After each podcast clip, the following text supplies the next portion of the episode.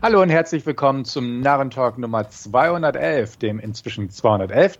Podcast von dvdnah.com. Ich bin Stefan und mit mir heute per Skype verbunden sind Andreas, hallo. Und Wolfgang, hallo. Jo, in gewohnter Weise legen wir mit ein paar Trailer los. Die habe ich zusammengesucht und ähm, etwas ruhigeres Programm mir ausgesucht ähm, wenig Action und ähnliches. Und wir beginnen auf einer ernsten Note mit The Survivor, einem ähm, ja, Zweiten Weltkriegs Post-Auschwitz-Drama über die wahre Geschichte eines Boxers, der danach versucht im wahren Leben, also beziehungsweise ist eine wahre Geschichte im zivilen Leben, sage ich mal, nach dem Krieg ähm, weiterzumachen als Boxer und da auf verschiedene Hindernisse stößt, unter anderem natürlich auch.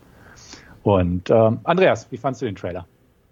Ähm, ja, äh, zuerst dachte ich mir, oh, sieht ganz interessant aus, aber mit zunehmender Laufzeit hatte ich meine Probleme damit. Ähm, wie soll ich sagen, also die, die Thematik an sich fand ich interessant und hätte ich mir auch sicherlich einen Film darüber angeguckt, aber ich wie soll ich sagen, ich, mich hat's gestört, ähm, dass es jetzt, dass die, die KZ-Sachen wieder in Schwarz-Weiß waren. Ähm, das war, ich weiß es nicht, aber irgendwie der Schuh ist durch. Ich weiß nicht, warum man das machen muss oder so. Also ähm, hat sich jetzt für mich nicht wirklich ergeben.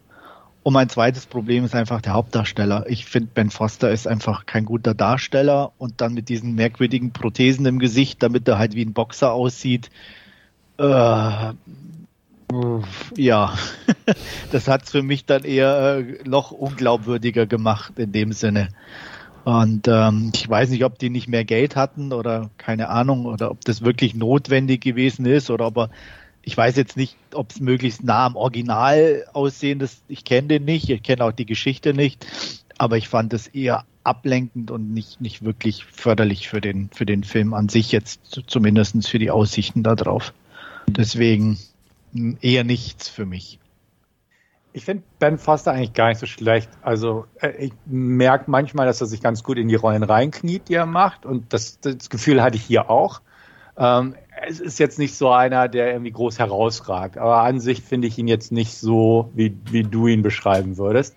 Ähm, ich kannte die Geschichte auch nicht oder ich kenne die Geschichte hinter dem Film auch nicht. Ich fand auch äh, vom, vom Trailer her ist das so ein Film, den man sich vielleicht mal ansehen kann, wenn man in der richtigen Stimmung dazu ist, aber ist auch jetzt nicht so unbedingt äh, die Geschichten, die ich mir so klassischerweise angucke. Klar, dass Schwarz-Weiß-Rückblenden in, ins KZ oder in, in diese Zeit irgendwo klischeebehaftet sind, gebe ich dir auch vollkommen recht.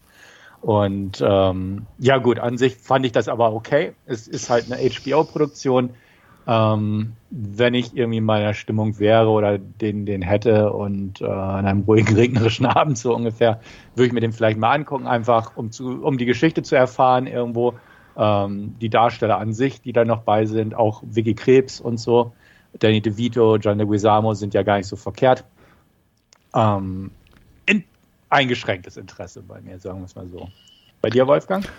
Ja, mir geht es da ähnlich. Also äh, ja, wenn, wenn, wenn, wenn er einmal über den Weg läuft oder so, aber ich, also diese KZ-Themen, das ist halt immer schwierig. Also das schaust du dir halt nicht mhm. äh, rein aus, aus äh, der Unterhaltung wegen an. Also da, da, da schwingt halt immer noch äh, die Geschichte irgendwie mit und, und äh, die, die drückt dann halt schon ganz äh, schön aufs Gemüt, sage ich jetzt mal.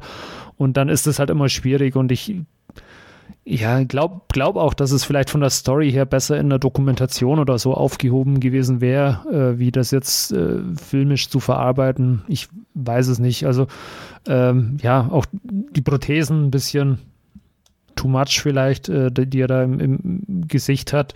Und äh, ja, also ganz abgeneigt nicht, aber eher schwierig von der Thematik her, würde ich sagen. Okay. Vielleicht können wir oder könnt ihr noch mehr als ich was mit dem nächsten Film anfangen. Duel. Wolfgang. Ich fand den lustig. die, die, die Idee ist irgendwie auch so, so total abstrus, äh, wenn man weiß, dass man stirbt oder wie auch immer mit Krankheit, warum auch immer, kann man sich klonen lassen und wenn man dann halt doch nicht stirbt, dann tritt halt der Klon gegen sich oder muss man gegen den Klon kämpfen, um äh, damit nicht zwei von dem auf der Welt rumlaufen. Äh, fand ich einfach eine witzige Ausgangssituation und dann äh, ja äh, diese Trainingssequenz, die sich dann da wohl über dieses Jahr bis zu dieses bis dieses Duell stattfindet, äh, entspinnt. Ähm, ja, äh, es sah ganz unterhaltsam aus. Der Regisseur hat ja auch diesen, ach, er war im Trailer genannt, mir fällt jetzt der Name nicht mehr ein, mit, mit Jesse Eisenberg. Ähm, The Art of Self-Defense. Ja, genau. Und da geht es ja auch ein bisschen so, so Martial Arts-Thematik und die, die ist ja jetzt in Duel auch wieder irgendwie vertreten. Also scheinbar hat er da ein bisschen so ein, so ein Fable dafür, der Regisseur. Ähm, ja, also den würde ich mir in der Tat anschauen. Der sah ganz witzig aus. Ja, da kann ich mich anschließen. Ähm, ich habe den einen mit äh, The Art of Self-Defense leider immer noch nicht gesehen, auch wenn ich es mir immer wieder mal vornehme. Gibt es den eigentlich irgendwo? Kann man den. Ich, ich weiß nicht. Ich meine, es gab ihn mal auf Prime, okay. aber ich bin mir nicht sicher, ob er da noch ist. Weil ich habe ihn mir vorhin bei Videobuster habe ich ihn mir auf die Leihliste gelegt, aber da steht noch, ähm, gibt es noch kein, kein Datum, wann der zum Leihen verfügbar ist auf Blu-ray. Okay. Also okay. ich, wie gesagt, ich meine, dass es ihn schon gab, aber. Okay. Ja, irgendwo, äh, irgendwo bei den beiden Anbietern Netflix oder Prime hatte ich okay. ihn auch gesehen, aber ich selbst habe ihn auch noch nicht geschaut, den Film. Ja. Also aktuell gibt es ihn, glaube ich, nur gegen Gate okay. zum Leihen. Mhm. Also nirgendwo in der, in der Flat, soweit ich das weiß.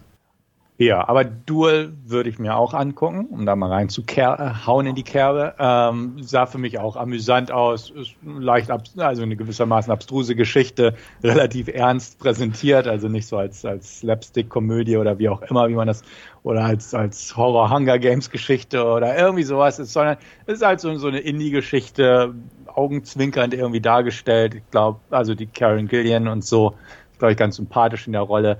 Absolut, und ja. Das, deswegen. Die ist ganz, das, ganz, ganz, ganz eine, ganz eine nette. Ja, und deswegen. Der, der, die hat auch bei, wie hieß der mit The Rock, dieses äh, äh, mit, dem, Jumanji, mit dem Spiel die beiden. Jumanji war sie ja. auch dabei, genau. Ach, das ist die, ah, okay. Ja, ja. genau. Mhm. Genau, also und der ist ja jetzt ein bisschen ruhiger, ein bisschen kleiner, ein bisschen indiger und ähm, sieht, sieht aber super unterhaltsam aus. Also, na, da wie gesagt, den würde ich mir angucken, wenn er mir über den Weg läuft, definitiv. Ja. Und bei wie hieß Guardians of the Galaxy, wie heißt die Schwester? Äh, diese silberne. Ach, die. Das ist sie, glaube ich, auch. Okay. Ja. Ja, mir fällt der Name nicht ein. Ja, mir auch nicht. aber die, die, die von Zoe Saldana, ne, die ja. Schwester da, diese, mhm. genau. Ich weiß auch nicht mehr, wie es, aber ihr wisst, wen ich meine. Ja. Das reicht ja. Nebula heißt sie. Nebula, genau. Ah, okay. Das war's. Ja. Gut, dann sind wir uns bei Dual. Dual. Genau. Einig. Ja, ist ja auch, ich weiß nicht, ob es beabsichtigt ist, aber dieses äh, zwischen zwei und Duell, so ja. Dual, ja. Ne, äh, auch ganz nett. Sowas mag ich immer ganz gern. Mhm. Ja, und was du vielleicht auch ganz gern magst, ist unser nächster Trailer, Marcel and the Shell with Shoes On. Oder Ohne Marcel das, the Shell. The Shell with Shoes On, genau. Ja. Na, natürlich. Wer kann Marcel nicht gerne haben, oder? ich meine, bevor ich den Trailer überhaupt gesehen habe und nur das Bild gesehen habe, wusste ich, was er für eine Stimme hat. ich glaube, das ist so für so kleine äh, Stop-Motion-Figur die Standardstimme schon. Und dann mhm. geht der, der Süßfaktor, Cuteness geht halt gegen 100 und dann ja, und das ist auch bei Marcel so. Und er ist halt auch noch ein bisschen witzig dabei. Und das, deswegen fand ich den Trailer ganz nett. Ob es über den ganzen Film trägt, da bin ich mir noch nicht ganz sicher. Aber es ist auf jeden Fall sympathisch genug, um dem mal eine Chance zu geben.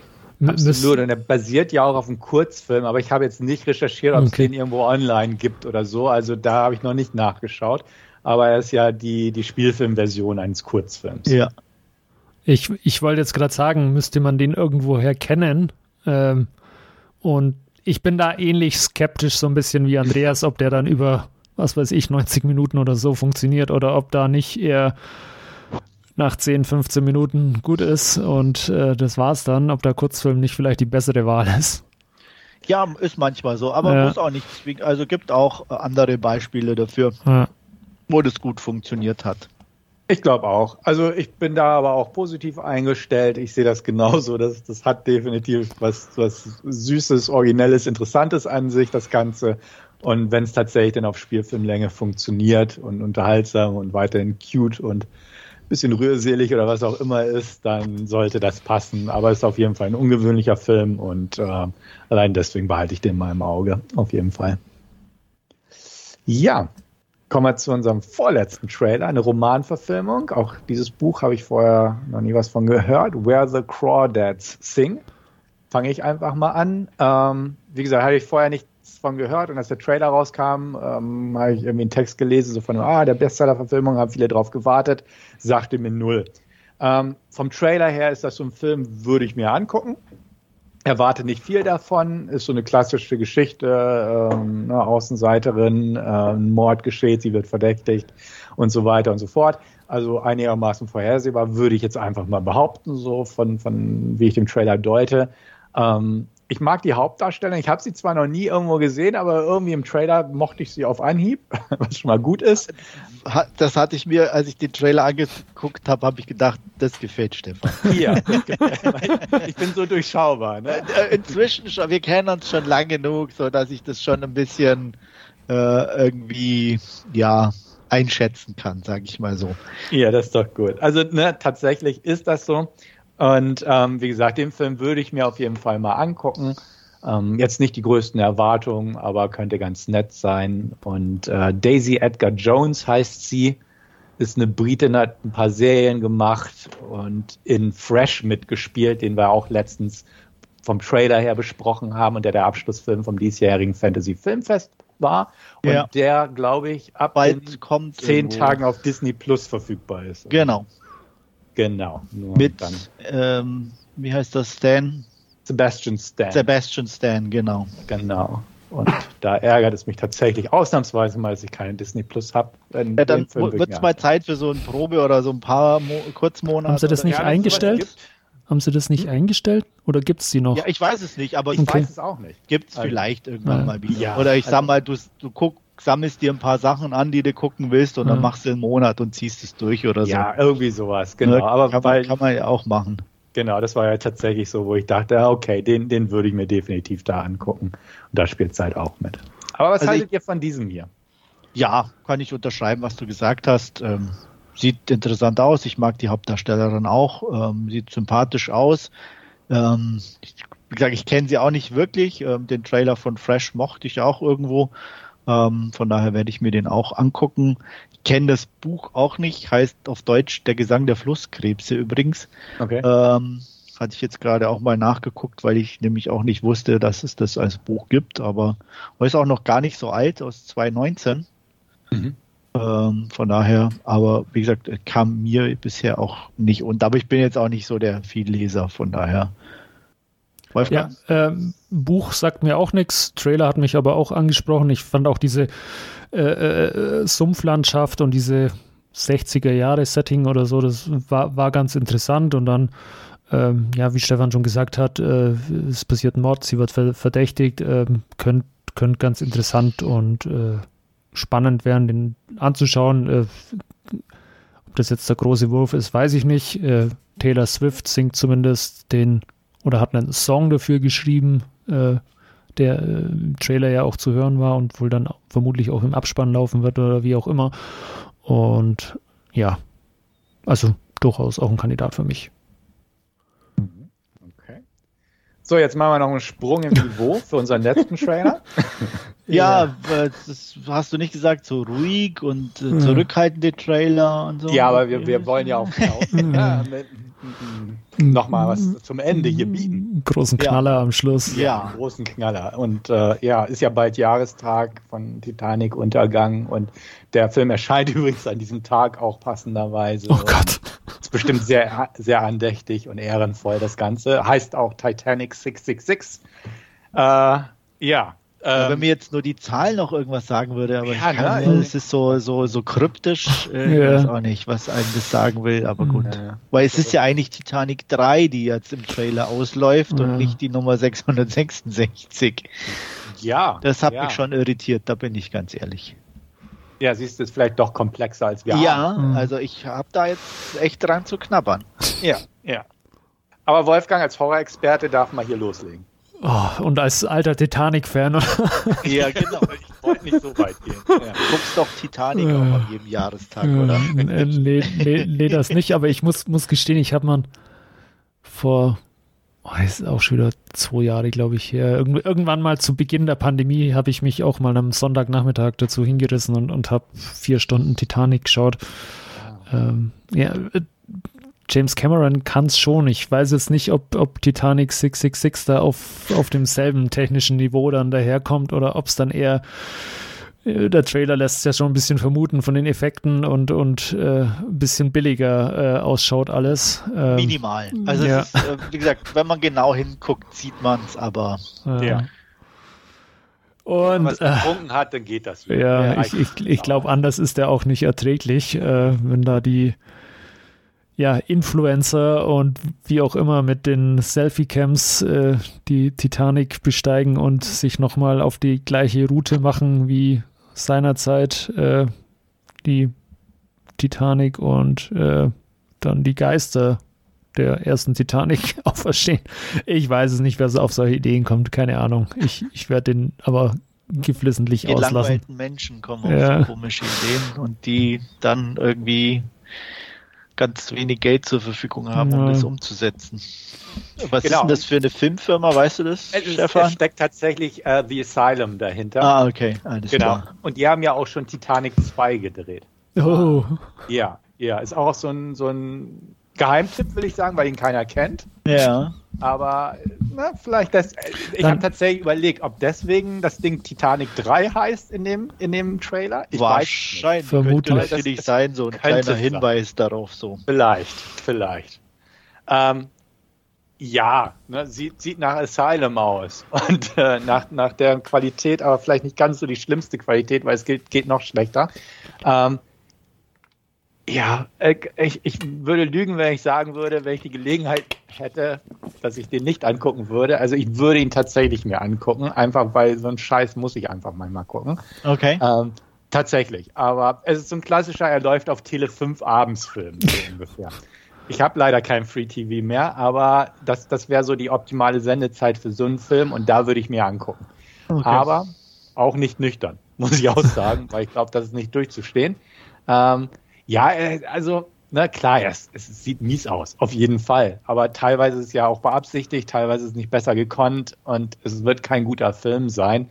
Aber das weiß man halt schon, wenn man rangeht. Und ähm, ja, ich, ich weiß auch nicht mehr dazu zu sagen. Vielleicht du ja, Andreas. Nee, nicht wirklich. Also ich Auch tue mich da immer sehr schwer. Also ich habe da auch nicht so die, die Toleranz, die, die du damit an den Tag legst irgendwo. Ähm, ich ich, ich gucke ja viel auch und habe dann ähm, auch aus anderen Ländern und drück da schon mal ein Auge zu, wenn es dann auch vom Budget her nicht zu, zu mehr äh, reicht. Aber das, wenn es halt so beabsichtigt ist ähm, oder auch einfach so auf diese gewollt, wir, wir sind jetzt so scheiße, dass wir das halt auch nach außen zeigen, Schiene ist, das ist mir zu viel und auch das ist mir zu dumm. Also da, da kann ich mich nicht drauf einlassen. Und Alkohol trinke ich keinen, also von daher Ja, bin okay. ich da äh, falsche Klientel für so einen Film. Das stimmt. Scheint so. Ja. Ja, ja, gut. Also es ist jetzt Äh, auch nicht so, dass ich ständig Alkohol trinke, aber Nein. Spaß an solchen Filmen. Nur weil ich oft schlechte Filme he- äh, gucke, heißt das nicht, dass ich Ja, immer dabei trinke. der, der nein, säuft nein, doch. Das weiß ich schon. Das ist äh, auch völlig okay. Wie gesagt, aber ich, ähm, es- Nee, es gibt ja hier ab und zu welche, die ja dann wirklich auch funktionieren und Spaß Ja. machen und ähm, aber die haben dann halt, ich sage jetzt mal, das sind halt vielleicht nur die Effekte scheiße, weißt du? Und so insgesamt das Bild ist, ist äh, gut oder die haben wenigstens einigermaßen Kameramann oder die Atmosphäre stimmt. Also wo halt irgendwas dabei ist, wo ich noch sagen kann, das, das sieht nach Film aus. Mhm. Das sieht halt für mich nicht eine Sekunde nach Film aus, sondern einfach nach Grütze. Die, die, die Frage bei der nachgebauten Titanic ist ja jetzt, äh, haben sie da jetzt diese Schotten und diese Trennwände auch hochgezogen oder sind die immer noch genauso wie bei der Original Titanic und wenn der Eisberg, den man im Trailer auch schon gesehen hat, wieder kommt, ob dann dasselbe bei Desaster noch mit. Das also, wird dir Stefan dann ja. alles erzählen können, wenn er den gesehen hat. Ja, Fragen über Fragen. Ja. Also da es ein übernatürlicher Eisberg gewiss okay. sein wird, dann kann er natürlich auch die Schotten durchschneiden. Okay. Genau. So würde ich diesen Film jetzt schon deuten. Das Einzige, was dann noch interessant ist, wird sein, ist genug Platz für, für zwei Leute. Ja. Stimmt. Stimmt. Ja. Und er wird wahrscheinlich nicht Celine Dion am Soundtrack haben. Nein.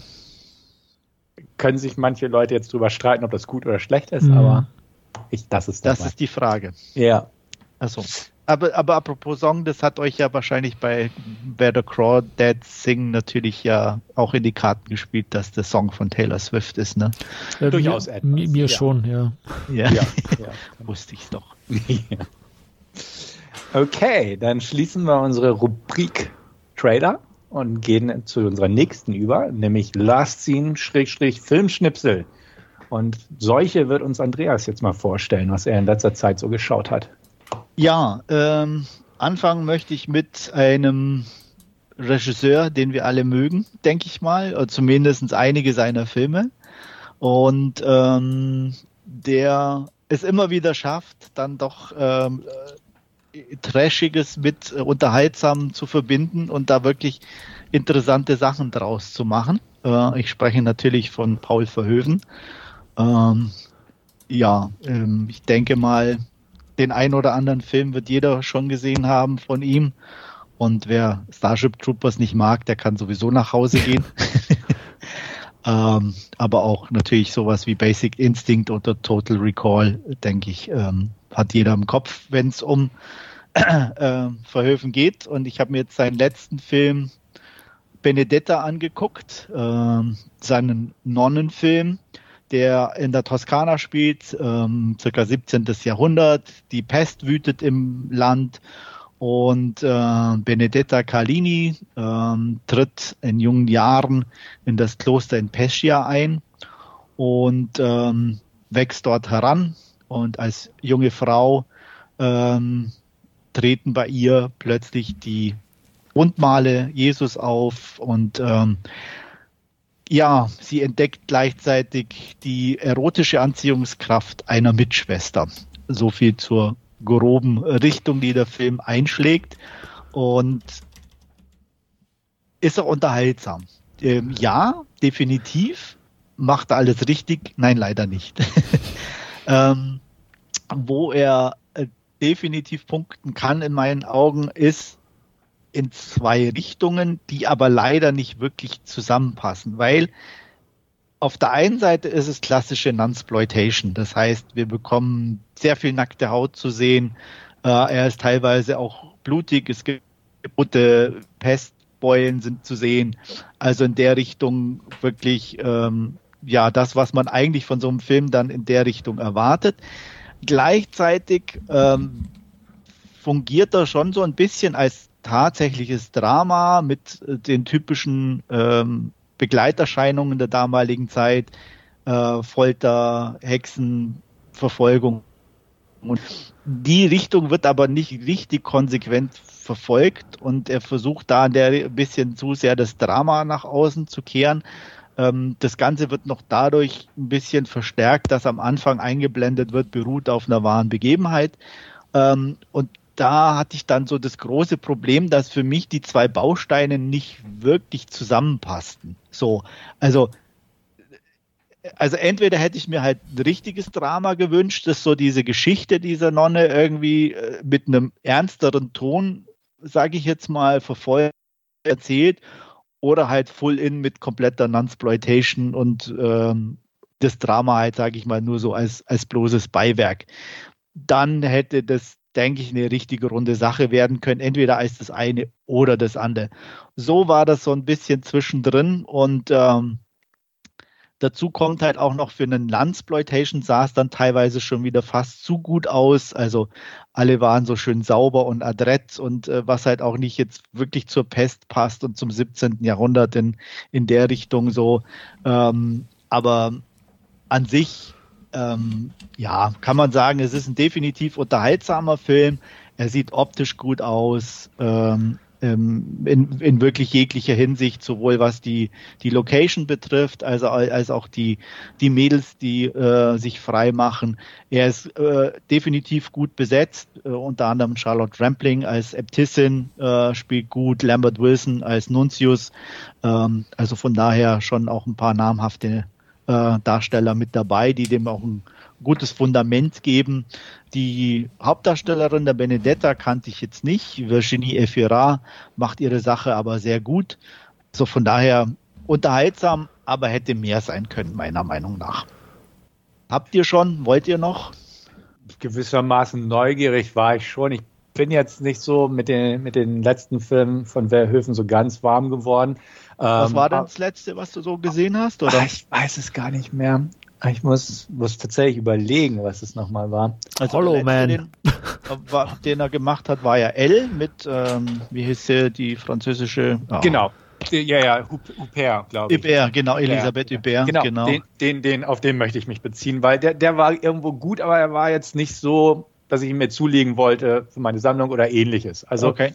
das ne, es war jetzt nicht so ganz meins. Und ähm, da hatte ich jetzt so am Anfang auch das Gefühl, da geht so Benedetta auch hin, trotz der Nunsploitation-Geschichte, wo ich denke, okay, das ist so ein typisches Wehrhöfen-Dingens. Absolut. Also und ich sag, ich sag nur Nonnenfigur zum Dildo umgeschnitzt und so. also. Ja.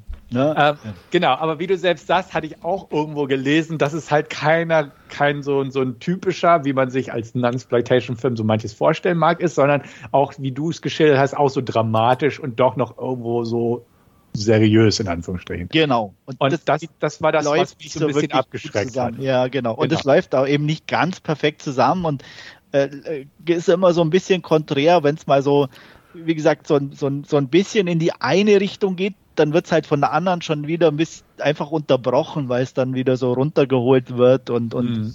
dann wieder zu dramatisch und, und ähm, zu ernst irgendwo und dann ist es aber auch, dann wird es wieder ein bisschen leicht und, und äh, frivol, sage ich jetzt mal. Und, und äh, also wie gesagt, so von, von der Stimmung her konnte es halt irgendwie nicht so wirklich durchziehen in dem Sinne. Ja.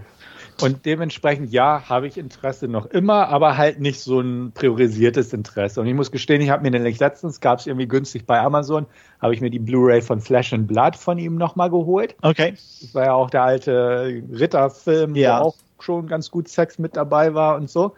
Ähm, sowas, also das. Und der ist ja wirklich, der funktioniert, oder ich habe jetzt zwar auch schon eine Weile nicht gesehen, genau, also, weil ja. der auch, ich sag mal, der ist halt wirklich auch dreckig, weißt ja, du, also da absolut. siehst du halt so, die, dass die wirklich Schweine sind in Anführungszeichen, genau. wirklich, die sind dreckig, das, die sticken schon fast durchs Bild so ungefähr. Ähm, das, das, das, da, das funktioniert in dem Sinne. Und hier ist es halt wirklich so, dass halt gerade auch die Nonnen alle schön sauber und wirklich gepflegt und ja. ähm, das, das, das, ja, passt nicht so wirklich ne, so ganz rein. Also, dass die natürlich jetzt nicht irgendwie genauso wüst daherkommen wie jetzt irgendwie ein Bettler auf der Straße, ist auch klar, aber das wirkte halt schon ein bisschen sehr, mhm. wie soll ich sagen, halt gestellt und, und nicht, nicht nicht nachvollziehbar im Kontext des Ganzen so ein bisschen. Ja. Dann, dann lieber nochmal der Name der Rose anschauen, da ist es auch dreckig und ja, genau, so, ja. absolut, absolut. Das war definitiv so, wie du dir das auch eher dann vorstellst in der Zeit, ne? Und gerade wenn die Pest wütet und die Armut und alles und ähm, von daher. Aber wie gesagt, trotzdem unterhaltsam und von der Wertung bin ich äh, bei einer, äh, was hatte ich gegeben? Ich glaube eine 3 von 5. Okay, ja. Also wenn er bei Prime verfügbar ist im Abo, würde ich mir auf jeden Fall angucken, einfach weil es ein Wehrhöfen-Film ist. Ja, Absolut. kommt bestimmt, weil meistens die Sachen, ich hatte ja jetzt für die 99 Cent mir geliehen bei Amazon Prime und die Sachen, die es irgendwann für 99 Cent gibt, die kommen über kurz oder lang, habe ich so das Gefühl, eh auf Prime. Ja, glaube ich auch. Also deswegen werde ich da auf jeden Fall einen Blick riskieren, obwohl ich, wie gesagt, jetzt nicht so die höchsten Vorstellungen davon habe. Nee, aber er ist, wie gesagt, aber er ist definitiv unterhaltsam. Okay. Gut. Ähm, mir mir, mir geht es ähnlich. Also, ah, Entschuldigung. Wird, wird, man, wird man auch anschauen, wenn man mal irgendwo über den Weg läuft oder so. Ja. Äh, ich muss aber gestehen, ich hat in der Tat damit geliebäugelt, mir Starship Troopers die Tage mal wieder anzuschauen. Ähm, ja, ich habe die 4K-Scheibe noch da, die habe ich jetzt auch noch nicht geguckt. Ah, okay. Die hatte ich mir mal günstig irgendwie in den USA abgegriffen okay. für irgendwie 8 Dollar oder so. Okay. Ähm, ja, das aber ich bin ich auch noch nicht dazu gekommen. Ja. Aber werde ich auch machen. Also Starship Troopers ist schon echt Kult. Ja. Ja. Nee, also wie gesagt, von daher. Und ich meine, auch wenn viele Showgirls loben, äh, mit dem Hä? konnte ich nie, nie, was anfangen. Ja, so halt, als weil er so schlecht ist, ist er schon so, wieder gut okay. Film. Ähm, da konnte ich jetzt mit Benedetta mehr anfangen. Okay, tatsächlich. Stimmt, an den habe ich gar nicht mehr gedacht. Der ist tatsächlich bei dem schwanke ich irgendwo in der Mitte, weil ich, ich äh, verstehe den Trash-Appeal des Films, aber so wirklich überzeugend ist er jetzt auch nicht auf der Ebene. Nee, also null. Also der, der, der hat mich auf keiner Ebene auch okay. angesprochen irgendwo so. Also muss ich sagen. Ja. Er hat auch das so ein bisschen Guilty Pleasure, aber nicht so, dass ich ihn mir regelmäßig angucken würde. Ja. ja. Ich habe ihn aber auch schon lange nicht mehr gesehen, muss ich auch sagen. Aber äh, ich habe auch nicht das Bedürfnis. Also. Mhm. Na gut. Ja, dann mache ich weiter. Mhm. Und wie gesagt, ich habe mir äh, noch, nachdem es auf Disney Plus ja ankam, meine Frau den gerne auch sehen wollte, Death on the Nile, Tod auf Nil angeguckt. Ähm, ja, Kenneth Brenner hat wieder zugeschlagen und ich hatte ja schon meine Probleme mit dem Orient Express, den er gemacht hat. Und ja, die gleichen Probleme habe ich jetzt eigentlich auch mit äh, Death on the Nile. Mir ist es zu viel Brenner. Also er ist halt einfach so im Vordergrund ähm, als Hercule Poirot. Da weiß ich, da mochte ich die alten Ustinov-Sachen irgendwie lieber. Die sind irgendwie so immer so, wie soll ich sagen, mehr auf, auf den Kriminalfall so ein bisschen einfach fokussiert und äh, die Darsteller sind irgendwie reduzierter und bei, bei Brenner ist es immer irgendwie full in. So alle sind so am ähm, overacten schon fast. Also es ist keiner, der irgendwie normal sein darf oder irgendwie so eine ähm, und das zieht sich halt echt durch alle durch. Das mag der ein oder andere mögen und die Darsteller haben sicherlich ihren Spaß dran.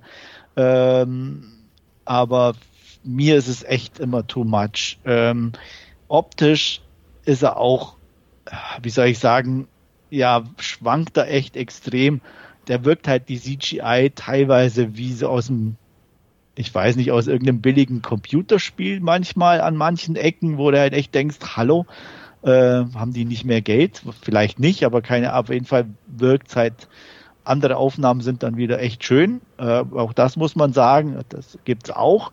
Aber im Großen und Ganzen war das mir auch zu ungleichmäßig und, und nicht wirklich durchgängig gut ähm, Darsteller. Kenneth Branagh natürlich wieder als Hercule Poirot. Ähm, Gal Gadot war mit dabei. Army Hammer mit des, dem fand ich auch irgendwie jetzt strange zu sehen, ja. wie er an irgendwelchen Mädels rumknabbert. Gibt dann irgendwie gleich nochmal äh, ja so ein etwas merkwürdiges äh, Gefühl. Annette Benning ist dabei, die sehe ich ganz gern. Russell Brand mal ausnahmsweise in einer ernsten Rolle.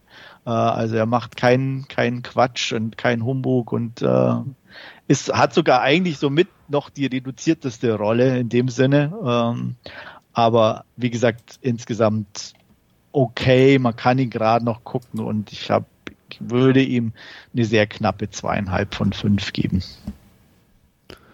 Ich muss gestehen, äh, ich hätte Russell Brand gar nicht erkannt, äh, wenn, wenn ich es nicht irgendwie gelesen hätte, dass, dass er das ist, äh, weil okay. mit, mit, den Haaren und, ja. und, und, und, der Brille auf. Stimmt, der sieht schon ein bisschen an, ja. aber ich, das Gesicht finde ich einfach zu ja. prägnant, als dass ich ihn jetzt nicht erkennen würde oder so.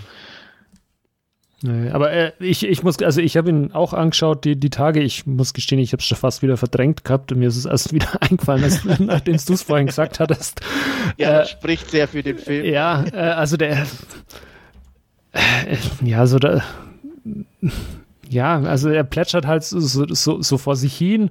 Ähm, ich ich habe keine Probleme mit Kenneth Brenner als, als Poirot irgendwie. Also passt meines Erachtens, ich glaube, also Poirot ist ja auch in den, den, den Büchern ist er ja auch so, so eitel und, und, und eingebildet oder so. Also das passt schon irgendwie, glaube ich. Äh, von, von der Figur her. Und, ja, äh, das mag sein, aber es wirkt halt irgendwie äh, unsympathisch und da ist halt die Ustinov-Version irgendwie ein bisschen amüsanter und, und netter. Ja, und ähm, auch, ich sage mal, auch bei den alten oder jetzt bei dem alten Death on the Nile zum Beispiel, ähm, ist zwar auch schon eine Weile her, dass ich den gesehen habe, aber wenn du denkst, Peter Ustinov, Mia Farrow, Betty Davis war da sogar mhm. noch dabei, Jane Birkin, David Niven, also auch wirklich mhm. hochkarätige Darsteller, die auch ihre Macken und ihre, ihre Präsenz haben, aber wo ich halt bei keinem so das Gefühl hatte, die spielen sich so in den Vordergrund mhm. wie hier, wo du, wo ich permanent das Gefühl habe, jeder muss den anderen übertrumpfen in der Überdrehtheit, damit er überhaupt noch wirkt, weißt du? So, und das ist mir echt zu viel dann irgendwo. Ich muss, muss gestehen, ich habe den auch gesehen, aber das war irgendwann zu, zu Kinderzeiten auf, auf Kabel 1 irgendwann mal am Nachmittag. Ich kann mich dann null erinnern an die, also ich kann mich an Ustinov als äh, Kypero kann ich mich noch erinnern, weil da gab es ja eine ganze Reihe auch von, von äh, den Filmen, aber ich könnte mich jetzt konkret an, an Tod auf dem Nil oder so, äh, wer da sonst noch mitgespielt hat, äh, hätte ich jetzt keine, keine Erinnerung mehr dran. Mhm.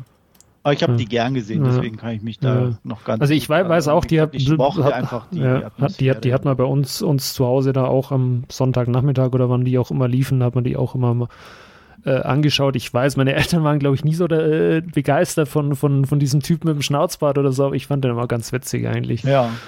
Und ähm, ja, äh, wie gesagt, ich, ich habe mir. Und die sind wenigstens noch wirklich auf dem Nil rumgeschwommen. Ja, oder das, zumindest das, auf irgendeinem Schiff, Fluss oder das, so. Aber. Das ist dann das nächste. Also es ist schon ein bisschen so, so ein äh, CGI-Massaker kann natürlich auch pandemiebedingt sein, dass sie das halt irgendwie einfach ja, äh, äh irgendwo im, im Studio. So ja, extrem, aber ich, ich, aber auch so ja. mit unterschiedlicher Qualität, wo ja. du echt denkst, teilweise, oh, das ist gerade mal so, weißt du, Sportstudio Greenscreen oder so hast du. Äh, uh. ja. ja, ich hatte den ja im Kino schon gesehen. Ja. Hat er auch ja kurz berichtet. Ich hatte genau. denen eine gute 5 von 10 gegeben, sehe das alles ähnlich. Also ich fühlte mich für einen Kinoabend ganz nett unterhalten. Ähm, ja, aber es halt Ja, das Houdanet ist ja auch immer noch, immer noch interessant, ne? Also. Genau. Ja. also war, war in Ordnung. Und das mit den CGIs sehe ich genauso, ne? Der wirkt halt extrem künstlich. Ja. Genau, und an die Ustinov erinnere ich mich auch nicht mehr so richtig. Also klar, wie Wolfgang eigentlich schon sagt. Da bist du ne, zu jung wahrscheinlich. ich habe ich hab ihn ja auch gesehen. Ich will gar nicht sagen, ob es Kabel 1 oder ZDF oder irgendwie ja. war. Ja, ich habe sie gesehen und an Ustinov als Figur erinnere ich mich auch vor meinem geistigen Auge, aber jetzt nicht welcher Film welcher war oder an konkrete Details der Filme, nein. Also das weiß mhm. ich nicht. Keine Erinnerung mehr da, muss ich gestehen. Ja. Genau, Tod auf dem Nil für mich auch, ja. 5 von 10. Damit sind wir ungefähr alle gleich geraten.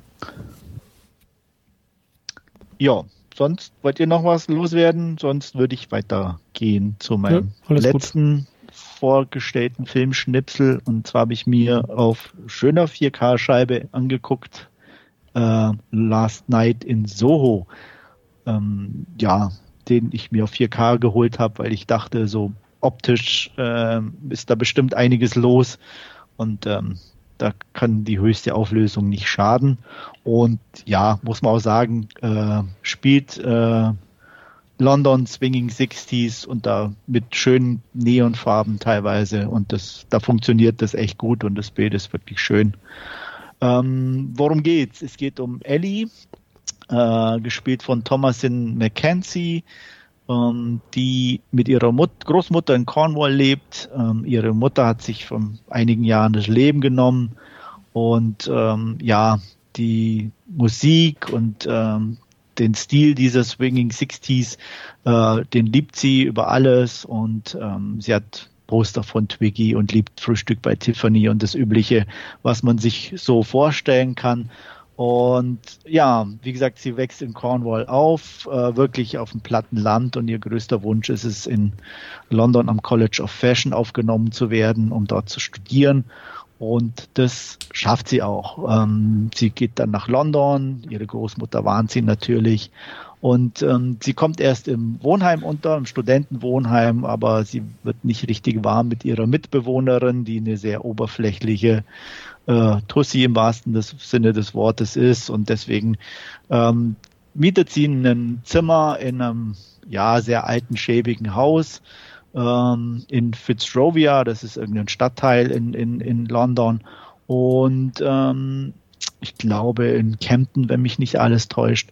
Und bei der etwas exzentrischen, aber sympathischen Mrs. Collins. Und ähm, ja, ähm, sie hatte schon immer, wie soll ich sagen, leichte psychische Schwierigkeiten. Sie sieht immer wieder ihre Mutter äh, und ähm, ja, auch ihre Großmutter weist sie immer wieder darauf hin, wenn sie Schwierigkeiten hat oder Hilfe braucht, soll sie sich die unbedingt suchen.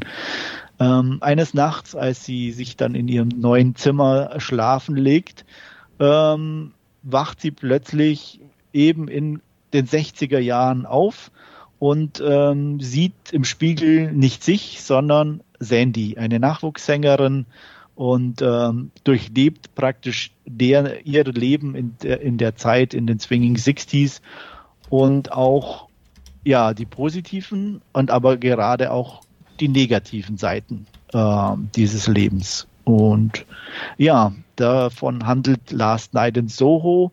Das Ganze ist angelegt wie so ein klassischer 60er, 70er Jahre ja, Thriller mit Anleihen so ein bisschen am Giallo, ähm, was die Farben und so weiter betrifft. Und äh, wie gesagt, äh, die das ein oder andere, wobei das Gelb hier nicht vorherrschend ist, sondern eher das Blau und das Rot.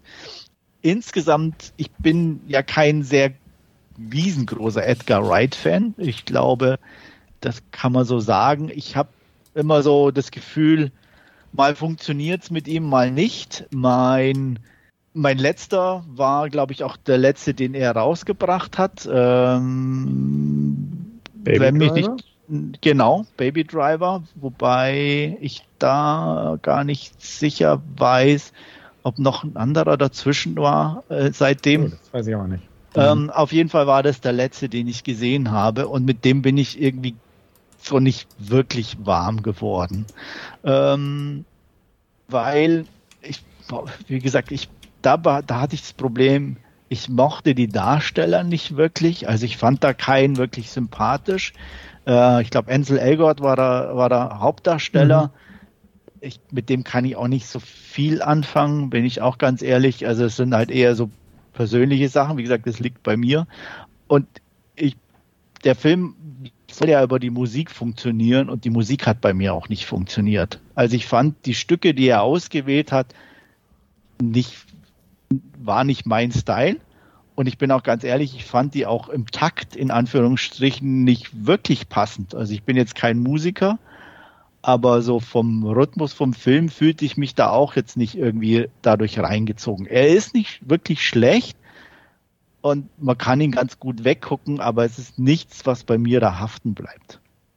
Ähm, ich habe gerade geguckt, er hat zwischendurch einen Dokumentarfilm gemacht, den ich noch angucken möchte, The Sparks Brothers ähm, die ja, was elektronische Musik angeht, so ein ja schon Klassiker und Kultcharakter haben. Also der interessiert mich definitiv und jetzt neu, Entschuldigung, war jetzt Last Night in Soho und ähm, ja, da war ich jetzt wieder eher positiv überrascht. Ähm, Thomasin McKenzie ist echt süß und nett und spielt ihre Rolle gut. Und ich habe ein Faible für Anya Taylor Joy, da bin ich ganz ehrlich. Ich mag die die hat immer irgendwie was Spezielles, die hat irgendwie was, was Mystisches, finde ich.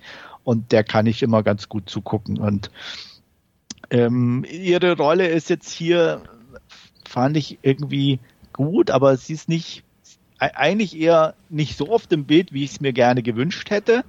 Ähm, weil sie dann doch mehr auch immer wieder von Thomas in McKenzie sozusagen übernommen wird ähm, weil die ja natürlich ja nicht nur Sandy, sondern auch sich sieht. Und ähm, von daher, aber wie gesagt, ähm, absolut ähm, cool und ähm, passt auch einfach von den Klamotten und alles super in die Zeit und optisch und auch von der Musik her. Die, die hier mal wirklich wieder gut passt, weil sie aus der Zeit ist und, und echt gut ausgewählt und jetzt nicht die, die mega bekanntesten Songs auch, aber wirklich gute Songs und ähm, da kann man den gut gucken. Und deswegen hatte ich da auch eine unterhaltsame Zeit und den kann ich einem echt auch ans Herz legen, wenn man sich ein bisschen so für die 60s und ein bisschen mystisch und so interessiert. Nicht ganz happy war ich mit der Auflösung. Das war jetzt mir ein bisschen zu banal fast schon, aber das ist auch Geschmackssache und ähm, von daher möchte ich da jetzt nicht zu negativ drauf eingehen insgesamt, wie gesagt, unterhaltsam, gut zu gucken. Dreieinhalb von fünf von mir für Last Night in Soho. Auf den freue ich mich auch. Also den, den hätte ich auch irgendwie im Kino geguckt, aber bin dann nicht dazu gekommen und ähm, dem sehe ich eigentlich ganz positiv entgegen. Ich fand schon den Trailer sehr stylisch. Ich mag die beiden Mädels in den Hauptrollen auch. Und ähm, Edgar Wright ähm, hat mit Scott Pilgrim einer meiner Lieblingsfilme gemacht den ich sehr gern mag. Äh, müsste ich auch mal wieder gucken. Ja. Aber ja, und auch Baby Driver fand ich in Ordnung. Aber so, wie gesagt, ist, ist er jetzt auch nicht so ein favorisierter Regisseur von mir, aber für Scott Pilgrim wird er bei mir immer einen Stein im Brett haben. und ähm, wie gesagt, auch von der ganzen Optik und der Art des Trailers her und die Musik, die im Trailer zu hören war und sowas, hat mich der sofort angesprochen. Auf den freue ich mich, mir den auch mal anzugucken und werde das demnächst garantiert mal machen. Ja, ich habe den auch hier im Regal stehen, auch die 4K-Scheibe. Ich bin aber noch nicht dazu gekommen, äh, mir den anzuschauen, aber ich werde es jetzt dann sicherlich auch demnächst mal noch nachholen. Gut, gut. Ja, das war es eigentlich insoweit für mich und meine Filmschnipsel. Alles klar. Dann machen wir nahtlos bei dem Wolfgang weiter.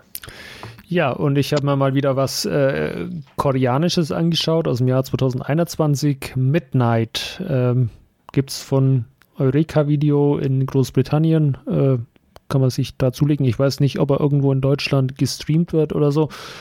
Ähm, ich habe mir, wie gesagt, die britische Blu-ray von, von Eureka Entertainment geholt. Und ja, worum geht's? Äh, um einen äh, Serienkiller Do Shik, äh, der nächtens äh, durch die Stadt streift und sich da seine Opfer aussucht, die er dann mit äh, die, diversen äh, Messern und, und äh, sonstigen scharfen Gegenständen, die er in seinem Kombi durch die Gegend fährt, äh, auf grausame Art und Weise äh, äh, umbringt.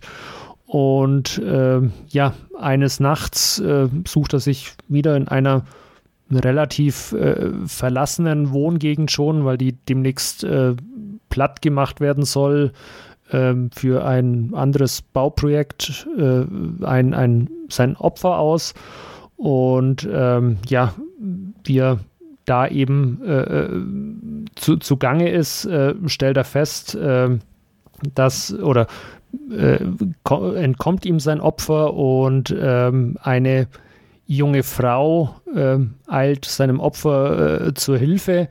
Die junge Frau ist, ist Kyung Mi, ähm, ist taubstumm, äh, kann sich also nicht wirklich auch mit dem Opfer äh, äh verständigen und, und merkt aber, dass oder äh, merkt, da, dass, dass sie in Not steckt und ähm, kann mit Mühe und Not ähm, unserem Killer quasi entkommen. Ähm, nach ja, etlichen äh, äh, äh, Haken, die sie dadurch dieses äh, Viertel, Viertel schlägt und, und, und Fluchtversuchen, äh, land, landet sie dann doch letztendlich bei der Polizei. Ähm, die nimmt sie aber irgendwie halt auch nicht so, so, richtig ernst, weil die junge Frau kann ja nicht sprechen und äh, ist ja alles nicht so wichtig und äh, kennen wir ja auch aus, aus vielen anderen koreanischen Filmen. Ähm, ich bin mir nach wie vor nicht sicher, ob das die Realität widerspiegelt.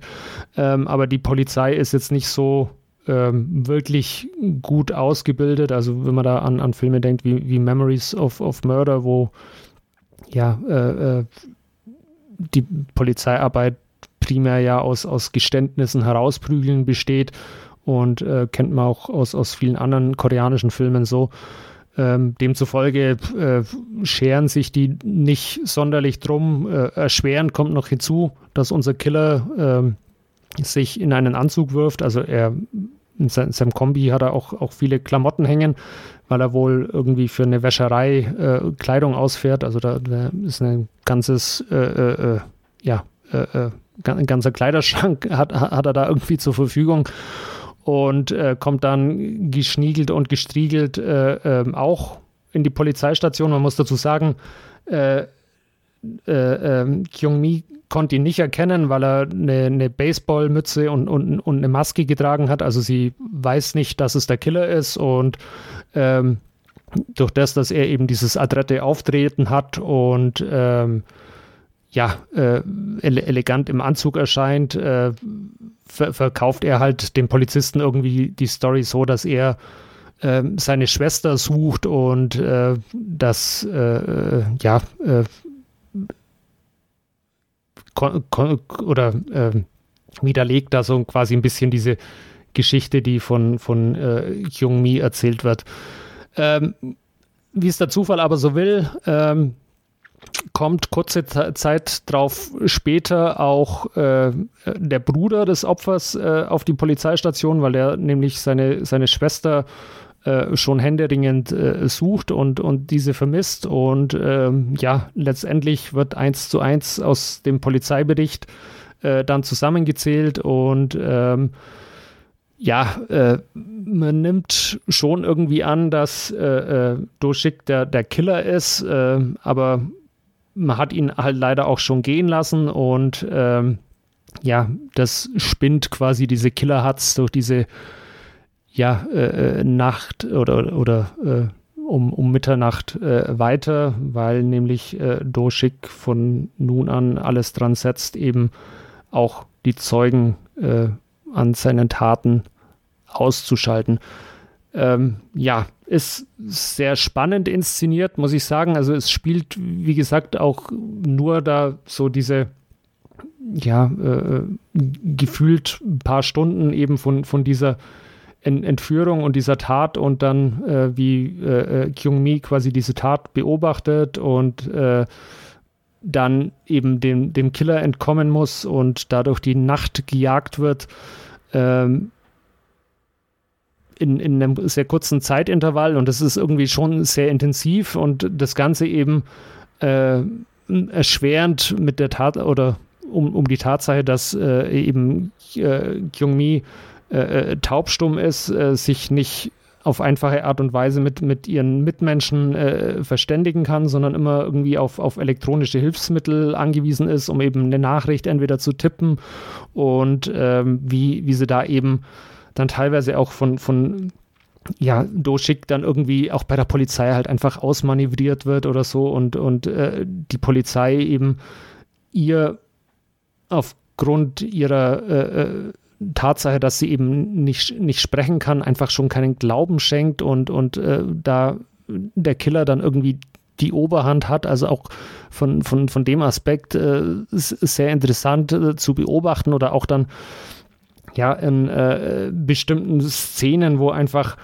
äh, äh Doshik quasi, quasi äh, äh, vor Kyung-Mi steht und er sich aber um die Ecke herum noch mit jemandem äh, anderen unterhält und, und ähm, das so quasi ein bisschen aus, aus, äh, aus dieser äh, ähm, gehörlosen Perspektive eingefangen ist und man quasi überhaupt nicht mitbekommt, was, was, was Sache ist oder was, was gerade vorgeht. Und das ist schon irgendwie auch ähm, ja, äh, sehr, sehr beeindruckend äh, zu sehen.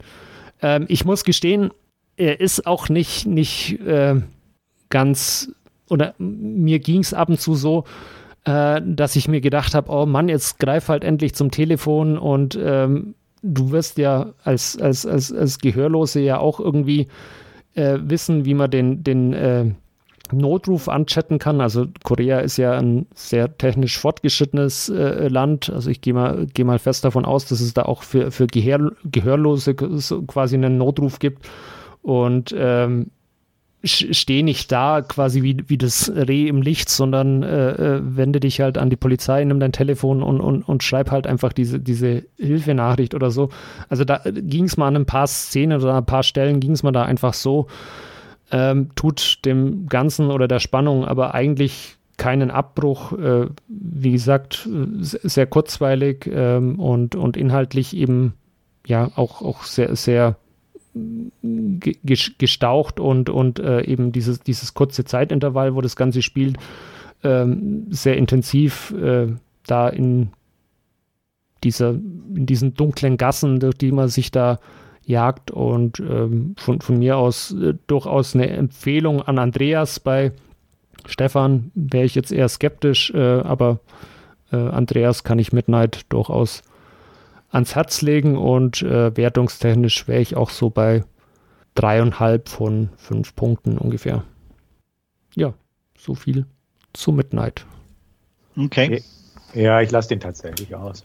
Ja, ich habe ihn auf dem Schirm, aber ob ich mir die Eureka ja. zulege, da ist mir ja, wahrscheinlich eher, zu teuer. Mal, eher mal warten, bis er irgendwo genau äh, bei Netflix oder, oder, so auftaucht oder genau oder ja. hier irgendwie in einem Release kommt. Also gut. Die Darsteller übrigens äh, oder die Darstellerin von von der Kyung Mi ist, glaube ich, nicht wirklich eine taubstumme äh, Darstellerin. Also das ist dann äh, äh, auch nur gespielt, äh, anders als bei, na, wie heißt er? Hieß er Koda, der den, den Oscar ja jetzt, oder nee, hat er den Oscar gewonnen? Ja, hat er, gewonnen. hat, hat er gewonnen, wo er die äh, Darsteller der, der Taubstummen, die Eltern oder so, wirklich dann auch taubstumme Personen waren. Hast du noch was, Wolfgang? Nee, äh, das war's von meiner Seite. Nur das, alles klar. Hm. Dann hm. lege ich los und ich habe zwei Sachen mir angeschaut, die ich euch kurz vorstellen möchte. Und zwar einmal eine Netflix True Crime Miniserie namens Bad Vegan, Fame, Fraud, Fugitives. Zu Deutsch Bad Vegan, berühmt äh, und betrogen heißt das da nur. Ähm, worum geht's? Ist die wahre Geschichte von einer jungen Dame, Anfang der 2000er wird sie in New York relativ bekannt mit ihrem veganen Lebensstil. Sarma heißt sie. Ähm, eröffnet dort auch ein Restaurant. Pure, Fu Pure Food and Wine heißt das, wo sie halt auch so einfach diese Pure Food-Gedanke hervorbringt, bevor es wirklich äh, zu einem Massenphänomen wurde.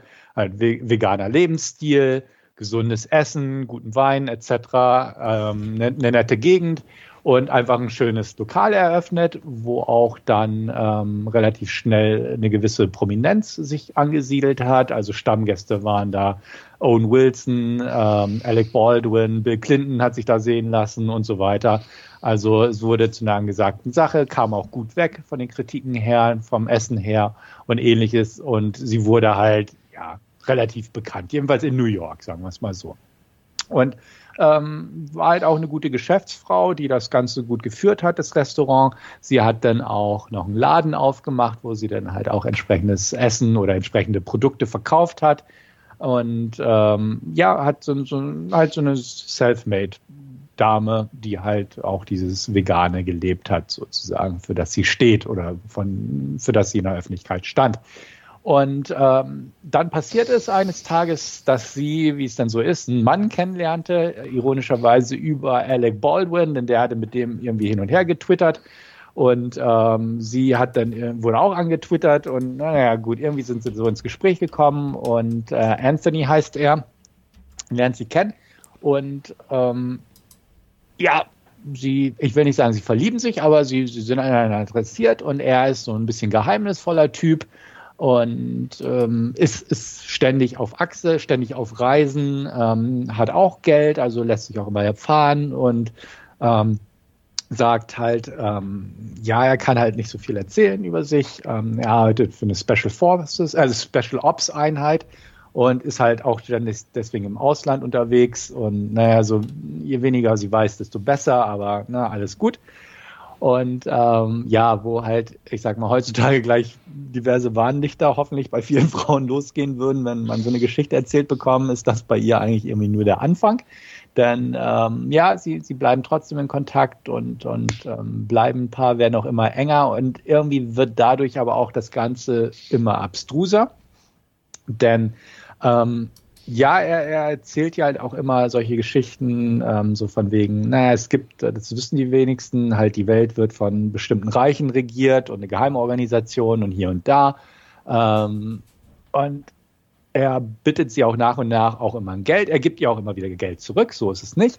Ähm, es, seine Erzählung nach steckt er halt immer zwischen Geheimaufträgen und sonstiges und sagt halt auch, ne, es gibt halt so diese, diese Organisation, die diese Welt quasi äh, aus dem Schatten heraus regiert und ihr äh, auch gewisse Tests gibt. Also, ne, sie, sie muss sich irgendwie beweisen, denen gegenüber, den Menschen gegenüber. Und ähm, dafür wird man auch sich finanziell um sie kümmern, wenn sie halt alle Tests bewiesen hat und so weiter.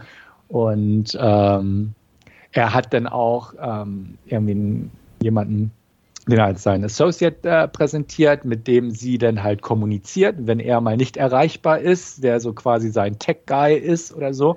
Und wo sie ihm Fragen stellen kann und die Kommunikation so dargelegt wird. Also schon etwas äh, abstrus, das Ganze. Ähm, wird auch immer abstruser. Ähm, sie hat nämlich auch einen Hund, den sie über alles liebt und er fängt dann auch irgendwann an zu sagen, ja, hm, wenn alle Tests bewiesen sind, dann kann er ihren Hund unsterblich machen. Und ähm, ja, dann sind sie aber schon lange zusammen und haben inzwischen auch geheiratet, als es dann soweit ist. Und trotzdem ist sie ihm weiterhin treu und äh, hinterfragt nicht zu viel. Und es ist halt eine wahre Geschichte, was das Ganze irgendwie noch merkwürdiger macht. Ähm, das Ganze ist halt eine Doku, geht dreieinhalb Stunden und besteht hauptsächlich aus Interviews. Anthony ähm, hat nicht an der Doku partizipiert. Ähm, der sitzt, glaube ich, auch noch im Knast, muss man dazu sagen. Ähm, Sarma hat, äh, erzählt freigebig halt äh, von, von ihren Erlebnissen und ähm, die, Ser also die Serie, Doku-Serie versucht es halt irgendwie äh, zu balancieren, sie nicht zu sehr als ein Opfer darzustellen, aber irgendwo ist sie es auch, weil sie einfach sich da halt irgendwie quasi eine Gehirnwäsche hat unterziehen lassen. Sie hat ihm nämlich am Ende äh, über 1,5 Millionen Dollar gegeben seine Tests, Avancen und ähnliches und ähm, ihre ganzen Business-Geschäfte in die Pleite geführt und so weiter und so fort. Also es ging alles den Bach runter, einfach weil sie ihm so geglaubt hat. Am Ende äh, reist sie mit ihm auch durchs Land, als sie merkt, also irgendwas stimmt hier nicht und er, er muss fliehen und wird zur Fahndung ausgeschrieben und ja, ne, es, es wird immer abstruser und das macht auch so ein bisschen den Reiz dieser Geschichte aus, einfach weil es mal wieder so eine abstruse True Crime Sache ist, wo man einfach denkt, wie kann eine Frau so doof sein und auf sowas reinfallen? Aber es wird halt auch gesagt, naja, es ist halt oft so, dass sich Frauen oder bestimmte Beziehungen so weit verfestigen, dass man da irgendwie nicht mehr rauskommt und ähnliches und immer glauben will und dann liefert er irgendwie einen Beweis, dass er es kann oder bestimmte Sachen doch wahr sind, die er erzählt hat und dann lässt man sich wieder einlullen und so. Und ähm, ja, das, was so ein bisschen ja der Aufhänger ist, Bad Vegan, also einfach, dass ähm, ja auch gern mit dem Klischee gespielt wird, dass Veganer ja immer sich für etwas Besseres halten, ähm, immer so ein bisschen spitzfindig formuliert und ähm, trotzdem hat sie sich darauf einlullen lassen und ähm, ist jetzt kein Spoiler, aber das Lustige ist, ähm, sie wurden damals auch verhaftet äh, anhand einer Pizzabestellung von Domino's Pizza was ja nun gerade nicht so das äh, gesündeste Essen ist und das ausgerechnet, also sie hat das nicht gegessen, aber er, aber sie wurden wegen dieser Pizza Fastfood Bestellung geschnappt und dann auch vor Gericht gestellt und ähnliches. Und ähm, ja, das macht es halt umso ironischer, hat natürlich die Presse auch entsprechend äh, genüsslich aufgegriffen damals. Ähm, ja, ist, ist ein bisschen einseitig, weil halt der Anthony nicht ähm, zu Wort kommt oder zu Wort kommen wollte in dieser Doku. Ähm, dadurch präsentiert sich Sarma, äh, Sarma halt relativ weit als Opfer der Umstände. Ähm, gibt natürlich aber auch zu, wie dumm sie war und ähnliches, aber das macht es halt so ein bisschen von der Betrachtungsweise her einseitig. Es kommen halt viele geprellte Investoren so ein bisschen äh, zu Wort, auch die Leute, mit denen sie zusammengearbeitet hat, die halt alle sagten, ne, die, die, die war eine kluge Geschäftsfrau, clever und, und so kann man sich alles gar nicht vorstellen, wie sie halt sich so entwickelt hat, als sie Anthony kennengelernt hat. Ähm, es gibt halt noch so ein paar andere diverse Sachen, die zum Tage kommen, wo, wo es halt, also wo man als Zuschauer denkt, Gott, wie abstrus das ist. Ironischerweise oder lustigerweise ist diese Sendung auch von Chris Smith, ähm, der hat in dem Fall Regie geführt und als Creator der Show gedient. Der war auch Produzent bei Tiger King, was ja auch eine ähnliche Doku-Serie ist, wo man auch denkt, Gott, was gucke ich mir da an für abstruse Geschichten.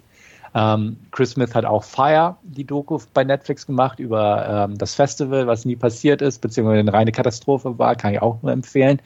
Ähm, Bad Vegan kann ich nicht ganz so empfehlen, ist, ist nicht ununterhaltsam, geht dreieinhalb Stunden insgesamt, aber ich habe so das Gefühl gehabt, man hätte auch eine Folge kürzer das Ganze machen können, also um, um eine knappe Stunde straffen, weil halt so manche Interviews, ja, ne, ist immer ein bisschen Background-Material und die Schwester kommt zu Wort und der Vater und wie, ne, hier und da. Hätte man straffen können ein bisschen wurde mir trotzdem aber nie langweilig, aber man merkt halt, da ist ein bisschen Fett auf den Rippen, was man ein bisschen hätte wegschnibbeln können. In diesem Sinne eingeschränkte Empfehlung, wer so abstruse True Crime Geschichten mag, kann da durchaus einen Blick riskieren. Ähm, auf Netflix gibt es ja wieder gerade so einige, irgendwie über so einen Krypto-Millionär oder einen Krypto-Betrüger und der Tinder-Swindler ist ja gerade irgendwie rausgekommen. Die sind ja alle so ähnlich gestaltet, diese True Crime-Geschichten. Bad Vegan ist okay, fünf von zehn oder zweieinhalb von fünf gebe ich dafür. Und wie gesagt, geht dreieinhalb Stunden, kann man sich angucken, wer sowas mag. Interesse eurerseits? Glaube ich eher weniger, aber vielleicht. Ich bin nicht abgeneigt. Ich habe es ja auch schon auf, auf der Liste. Ich fand den Trailer auch, auch ganz interessant, aber ich bin jetzt bei dreieinhalb Stunden bin ich jetzt ein bisschen äh, zu, zusammengezuckt. Mal schauen, vielleicht schaue ich mir mal die erste Folge an und äh, wie es dann halt so ist und bleib dann vielleicht dran oder lass es auch wieder sein. Äh, aber inhaltlich, also ich, ich mochte ja auch äh, äh Tiger King, äh, zumindest die erste Staffel fand ich, fand ich ganz äh, unterhaltsam und, und äh, ja, ganz so abstrus wird es bei Bad Wiegen vermutlich nicht werden, aber nee. ähm, einen Blick werde ich sicherlich mal riskieren.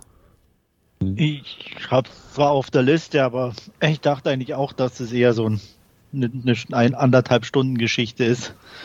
Aber mal gucken, vielleicht werde ich mal anfangen. Ja, also wie gesagt, etwas kürzer hätte ich es definitiv auch lieber gehabt. Vier Folgen sind es mit, wie gesagt, insgesamt dreieinhalb Stunden Laufzeit. Ja. Okay, äh, dann habe ich in den Untiefen meines äh, Blu-ray-Regals mal ein bisschen gewütet, weil ich ein bisschen umgeräumt habe und dabei ist mir eine Blu-ray in die Hände gefallen, die ich auch seit gefühlt keine Ahnung wie viele Jahren darum liegen hatte. Die hatte ich mal irgendwie bei einer Lieferung, äh, bei der Bestellung aus Schweden mitbestellt und ähm, ja, seitdem stand es im Regal. Not Forgotten heißt der Film ähm, aus dem Jahr 2009 und ich wette, seit mindestens 2013 habe ich diese Blu-ray, aber jetzt wurde mal Zeit, sage ich mal so. Und da dachte ich, ah, gut, Horror geht immer. Poster, also Covermotiv sieht nach Horror aus. Ähm, Covertext war auf Schwedisch, egal, guckt man sich mal an. Ne? Also passt schon. Und aus irgendwelchen Gründen habe ich ihn ja damals auch gekauft, also wird es schon passen. Ähm, hat sich dann relativ herausgestellt, dass das kein Horrorfilm ist, was schon mal etwas überraschend war. Ähm, Macht aber nichts, weil es mich trotzdem irgendwie bei Laune gehalten hat, denn worum geht es? Es geht um ähm, ja, ein Ehepaar, gespielt von Simon Baker und Patz Vega. Die wohnen mit ihrer Tochter, gespielt von Chloe Grace Moretz, damals noch etwas jünger, ähm, an einem Ort direkt an der amerikanisch-mexikanischen Grenze auf der amerikanischen Seite. Ähm, Paz Vega spielt halt eine Mexikanerin, ähm, die rübergekommen ist und Simon Baker halt einen typischen Amerikaner, der dort wohnt. Er trainiert das, Football, das, das Fußballteam, Soccer-Team seiner Tochter und ähnliches und ähm, Paz Vega ist aber nicht die Mutter, sondern die ist früher gestorben. Die wird von Claire Forlani gespielt, die kennt manch einer auch noch von damals, in Anführungsstrichen. Und ähm, eines Tages kommt es zu so einem kleinen Streit, wie es so ist. Ähm, es geht auch um ihre erste Periode und also ein paar, na, der, der Morgen oder der Tag läuft nicht ganz so gut. Und es kommt zu einem kleinen Streit mit dem Vater. Und ähm, als er dann mal zu spät kommt zum ähm, Fußballtraining, wo er der Trainer ist und sie auch mitspielt, ähm, sind alle schon in Aufruhr. Oh, sie ist nicht aufgetaucht. Und man hat sie zuletzt äh, irgendwie am Fluss gesehen, nachdem ein Ball über den Zaun gegangen ist. Und da ist sie verschwunden. Und ähm, tatsächlich äh, ist es nicht so, dass sie irgendwie weggelaufen ist, was natürlich auch kurz geglaubt wird, als herauskam, dass sie einen kleinen Streit hatte mit ihrem Vater. Aber sie scheint tatsächlich entführt zu sein. Und das zeigt der Film auch relativ schnell, dass sie entführt wurde. Und ähm, das ist im Prinzip so der Anlaufpunkt der Handlung, dass es ein klassischer Entführungsfilm ist, mit ähm, na, zuerst versucht, halt so die lokale Polizei der Sache auf die Spur zu kommen. Ähm, es werden halt ne, Leute mit pädophilen Hintergründen rausgesucht, ähm, wer damit zu tun haben könnte und die Belastung auf die Familie wird thematisiert. Und ähm, das FBI kommt irgendwann ins Spiel, als sie länger verschwunden bleibt. Und das Ganze spielt auch auf beiden Seiten der Grenze, denn ähm, naja, wird halt auch Camcorder-Footage und so durchgegangen von, vom Fußballspiel, wer da war, wie man vielleicht kennt. Und ähm, ja, einer kommt wohl von drüben, von der anderen Seite der Grenze, also wird da auch ein bisschen ermittelt, inoffiziell. Und so entwickelt sich der Film im Prinzip wie so ein klassischer Crime-Krimi-Thriller, was den zunehmend in die Ecke des Horror Bereichs zumindest reinbringt, aber auch von der Covergestaltung her. Und ich habe mir im Nachhinein auch den Trailer angeguckt, der ist auch sehr horrorlastig gestaltet, ist einfach, dass ähm, das Ganze halt von dem Glauben dort geprägt ist, also von spirituellen Gedanken dort, ähm, die mexikanischen Glaubensausprägungen mit dem Totenkult, ähm, mit äh, Santa Muerte, ist auch eine wahre Geschichte über, beziehungsweise ein Glaube, ein Aberglaube, wie auch immer man das bezeichnen möchte, dort ähm, über halt äh, Santa Muerte, eine, eine Gestalt, sage ich mal, eine religiöse Figur in dem Sinne. Und entsprechend auch die ganzen Locations, äh, halt Kirchen und halt diese geschmückten mit dem Tag der Toten Symboliken und Requisiten bestückten Kirchen und Kapellen und ähnliches und auch natürlich so ein bisschen, ähm, ja, von, von der Gestaltung her mancher Szene oder so, erinnert schon an einen Horrorfilm. Es ist nicht unabsichtlich in diese Richtung auch vermarktet worden, ist aber definitiv kein Film, der ins Übernatürliche grenzt, auch wenn er so ein paar Ansätze davon hat, aber nicht wirklich diesen, diesen Schritt vollzieht. Ähm, was den Film irgendwo interessanter macht, ist die zweite Hälfte, denn der bringt nicht nur die, also nicht nur bringt der Film die Überraschung, dass es kein Horrorfilm auf einmal ist, sondern nur, ein, nur in Anführungsstrichen Thriller, sondern er hat tatsächlich auch ein paar Überraschungen, die nach und nach preisgegeben werden, die durchaus ähm, nicht so vorhersehbar sind, was positiv zu sehen ist.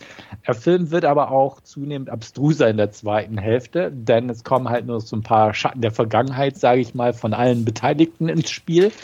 Und ähm, das Ganze wird dann düsterer, blutiger, irgendwo unterhaltsamer, aber dadurch auch äh, von der Art her, ich will echt nicht spoilern, auch ein bisschen abstruser. Manches davon ist vorhersehbar, manches ist so, wo man denkt, äh, echt jetzt? Und manches ist irgendwo so in der Mitte angesiedelt. Zum Beispiel die ganze Entführung um Chloe Grace Moretz ist, ist existent, aber man sieht sie ab und an mal, wie sie entführt irgendwo ist oder was bestimmte Sachen mit ihr gemacht wird, was jetzt aber nichts Perverses oder Kinderschänderisches ist, sondern auch ne, die, die sie haben, haben das aus einem bestimmten Grund gemacht. Aber das, das ist super am Rande irgendwie. Und es kommt halt mehr so das Vergangene von bestimmten Personen zum Vorschein und was früher mit denen war und wie das Ganze alles zusammenkommt am Ende.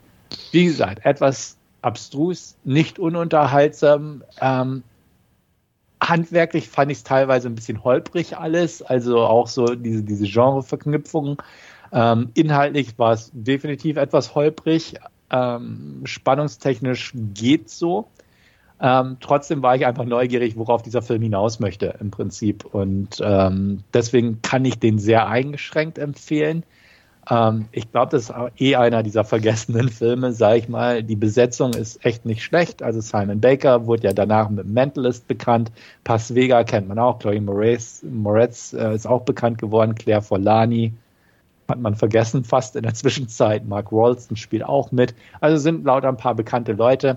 Der Regisseur ähm, Dror Sorev, ein jüdischer Regisseur, hat vorher irgendwie ähm, israelische Filme, glaube ich, gedreht. Das war, glaube ich, mit sein letzter Film jetzt. Und von dem hat man auch nie wieder was gehört. Ist halt so eine kleine Produktion, äh, einer dieser vergessenen Filme, so wie auch meine Blu-ray im Regal von mir vergessen wurde über Jahre hinweg. Ähm, kann man sich angucken, ähm, ist aber einfach sehr, hat keine Langzeitwirkung, nix. Und ist wirklich irgendwie holprig von der Art her, aber dabei auch nicht wirklich ununterhaltsam. Deswegen gebe ich echt gute vier von zehn für eine 5 von 10 hat es irgendwie dann doch nicht gereicht, ähm, weil auch schauspielerisch hält sich das alles in Grenzen. Die gehen alle in Ordnung, aber jetzt auch wirklich keine guten Performances in dem Sinne. Ähm, ja, gute vier von zehn war, wie gesagt, etwas überrascht von der Art des Films, aber ja, gut, ist manchmal ja auch nicht verkehrt. Und tatsächlich, wie gesagt, inhaltlich konnte mich der Film auch ein, zweimal überraschen und das auch ähm, durchaus positiv, während andere Schwächen definitiv auch evident sind dabei. Und das Ende war auch so, ja, okay, gut. Ähm, hat jemand von euch mal von diesem Film gehört gehabt oder Interesse daran, den mal irgendwo auszugraben? Von den Darstellern schon vom Film habe ich nie was gehört.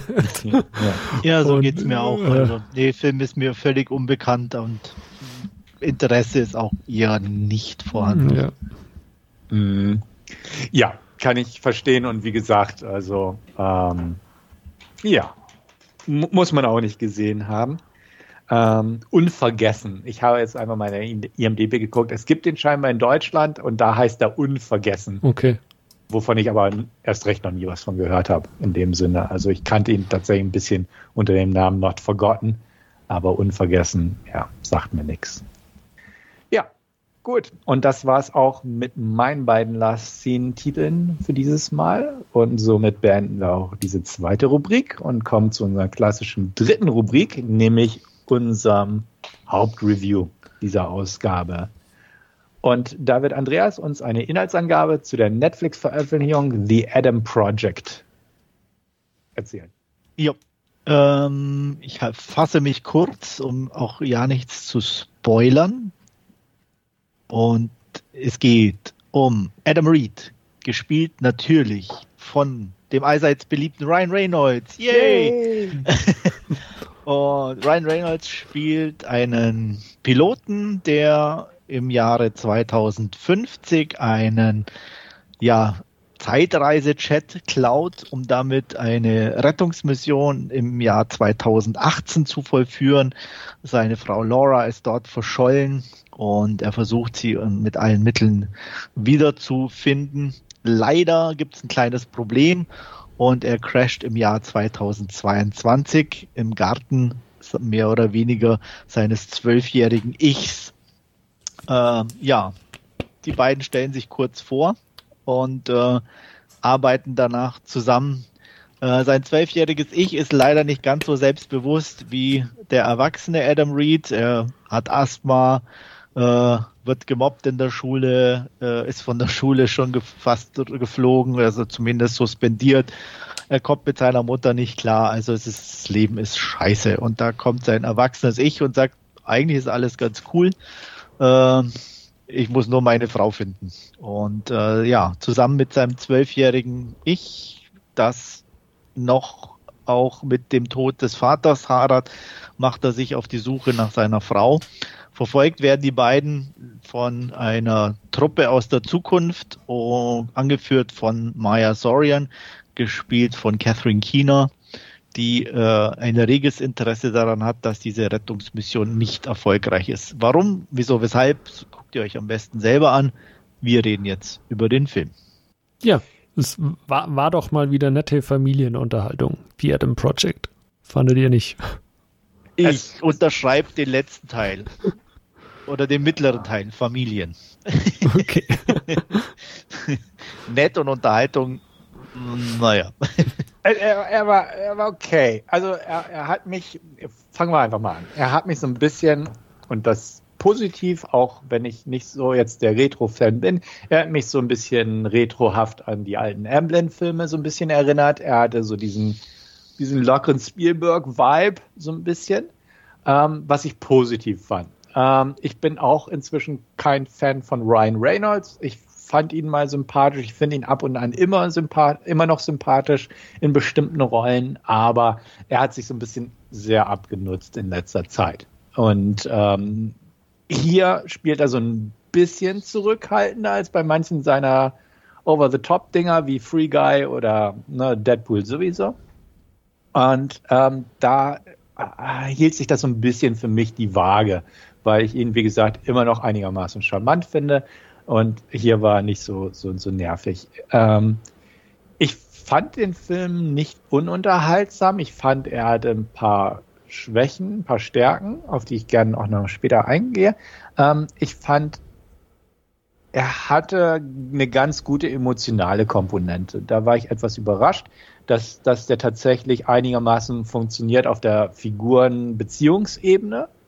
Ähm, nicht unbedingt in, in Sachen Vater, aber das Duo junges Ich, altes Ich und so, das hat ganz gut funktioniert. Auch so, so ein bisschen die Geschichte um seine Frau und so. Also das war jetzt nicht so, wo man sagt, ähm, das ist einem völlig egal. Das ist nur Beiwerk in dieser Geschichte, um von einer Action-Szene zur nächsten zu gehen. Ähm, da fand ich den durchaus brauchbar und auch ähm, ein, zwei Action-Szenen, gerade okay, die, die Prügelei, wo er da in dem Haus ähm, so die Angreifer Roboter oder was das waren, die Typen mit dem Mo-Capture-Anzug, hätte ich was gesagt, ähm, verprügelt. Die war ganz nett gemacht und die Effekte waren überwiegend in Ordnung. Und der Teil, der nicht in Ordnung war, das kommt später bei mir in dem Bereich, warum ich den Film nicht ganz so toll fand in Gesamtsicht betrachtet. So viel erstmal von mir.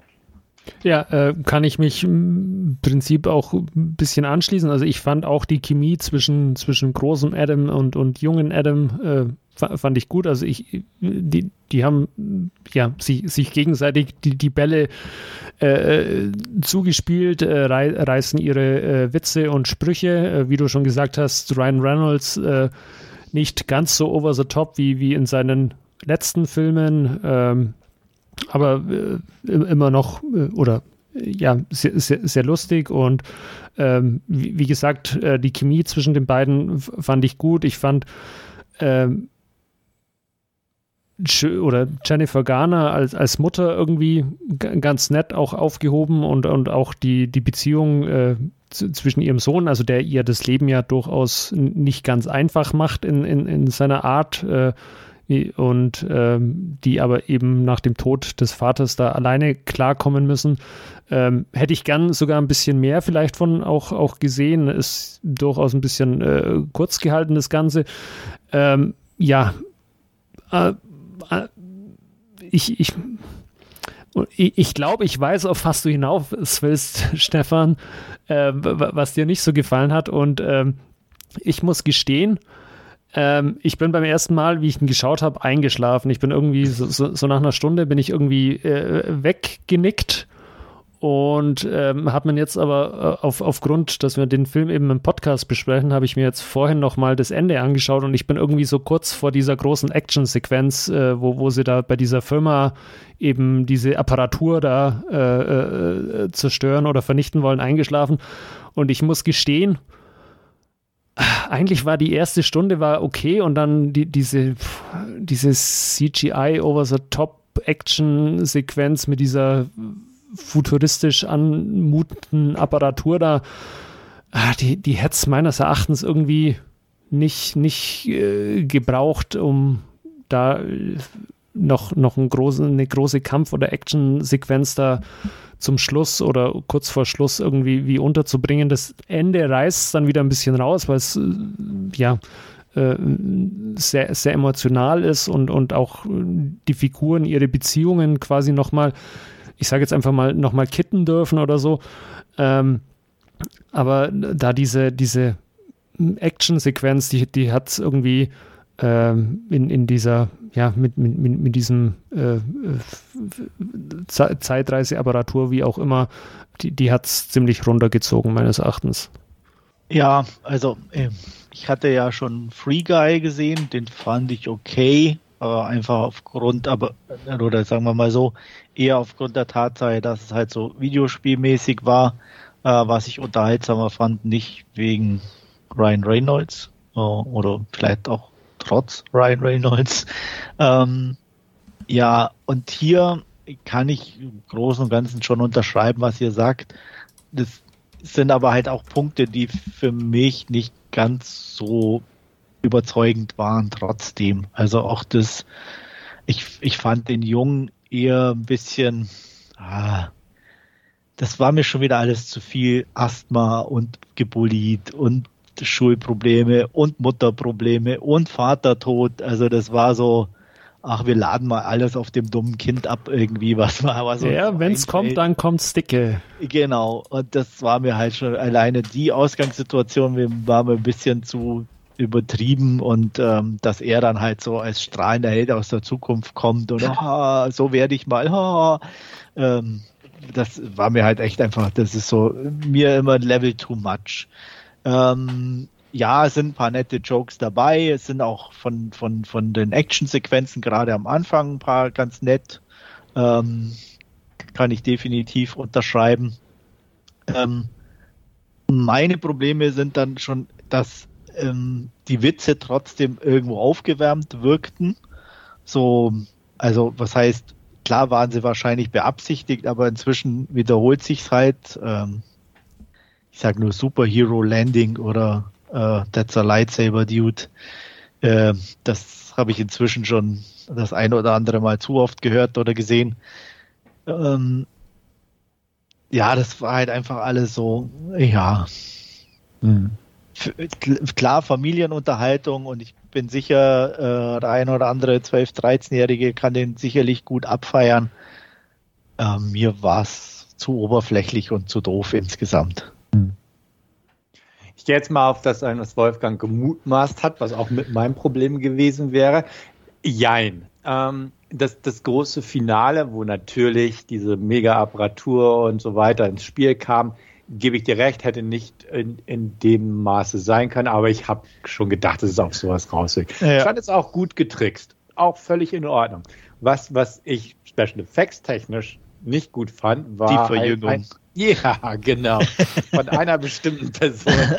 Aging. Geschichte äh, hat mich völlig rausgerissen. Ja, also, das, also ne? Grottig ich, ohne Ende. Ich fand das auch so daneben, also so künstlich einfach. Und das, das hat irgendwie so ein bisschen gerade jetzt äh, auch der, den Showdown-Bereich weil ich immer darauf gestarrt habe und dachte, oh nein. Ne? Das kann also, nicht deren, deren Ernst sein, ne? Ja, so. es ist, genau, also so, man hat so viel Geld und warum muss man diese Technik jetzt trotzdem so einsetzen? Ne? Und wenn es, ah, das, das hat mich geärgert. Also das, das fand ich super schade, ähm, weil diese bestimmte Person als Schauspieler, Schauspielerin, wie auch immer, um das nicht zu weiter zu spoilern, ähm, mag ich. Ähm, ja. Ich, und, aber hier war es einfach so ablenkend irgendwo, weil ich musste da einmal hingucken und dachte auch so, nee, das, das, sieht, das sieht künstlich aus. Das, das, da stimmt was nicht so ungefähr. Wer, ich glaube, diese Person nicht so kennt, der, der, oder als, vielleicht als Kiddie oder so, der achtet da nicht so drauf, aber irgendwie hat es für mich, hat mich aus diesen Momenten rausgerissen und das ist einfach schade und hätte nicht, also ja, es ist, man hätte es ja nicht anders machen können in dem Sinne, so wie es gedacht ist oder so wie es vom Drehbuch her jetzt verlangt wurde in dem Fall. Aber es war einfach störend für mich und das fand ich schade. Und ähm, das hat auch so ein bisschen einfach gestört. Und ja, klar, das große Krawum-Finale, okay. Ähm, ja, ich, ich bin auch nicht so der Fan von Mark Ruffalo. Ähm, er, er, hat okay gespielt, aber auch so, ja, ne, auch so dieses Ganze, das war auch ja, also er war so als zerstreuter Professor ganz Genau, okay. er war da so Und äh, na, kann ich alles verstehen. Und es war auch nett, mal wieder Jennifer Garner zu sehen, gebe ich dir vollkommen recht, Wolfgang. Und solche Sachen. Und auch nach dem Showdown geht der Film ja ein bisschen weiter, wo nochmal diese persönliche Komponente hervorgetragen wird und so. Ähm, alles okay, aber halt auch nicht alles besser als okay in dem Sinne. Ähm, ja.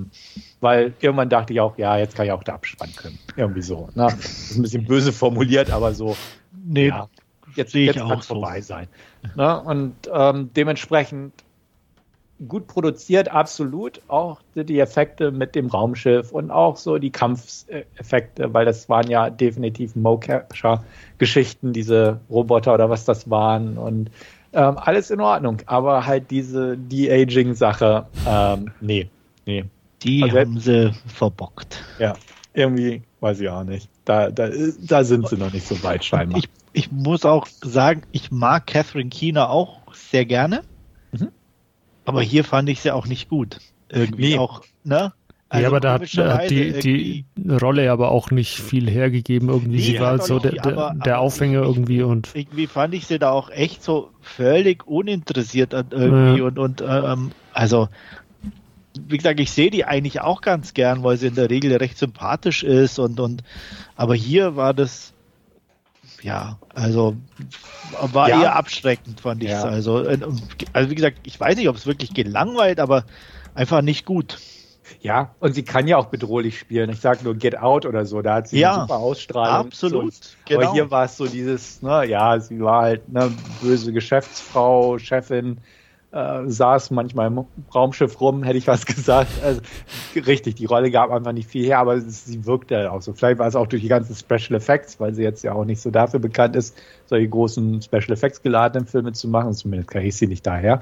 Ja, Ähm, ja, vielleicht war aber es nicht ihr, es kann auch sein, ja. ja, das, das mag sein. Also deswegen, ähm, es, es war okay, der Film. Ähm, ich denke mal so für, für ein etwas jugendlicheres Publikum oder so ähm, ist es ganz unterhaltsam. Dir dir fallen solche Sachen, glaube ich, nicht auf.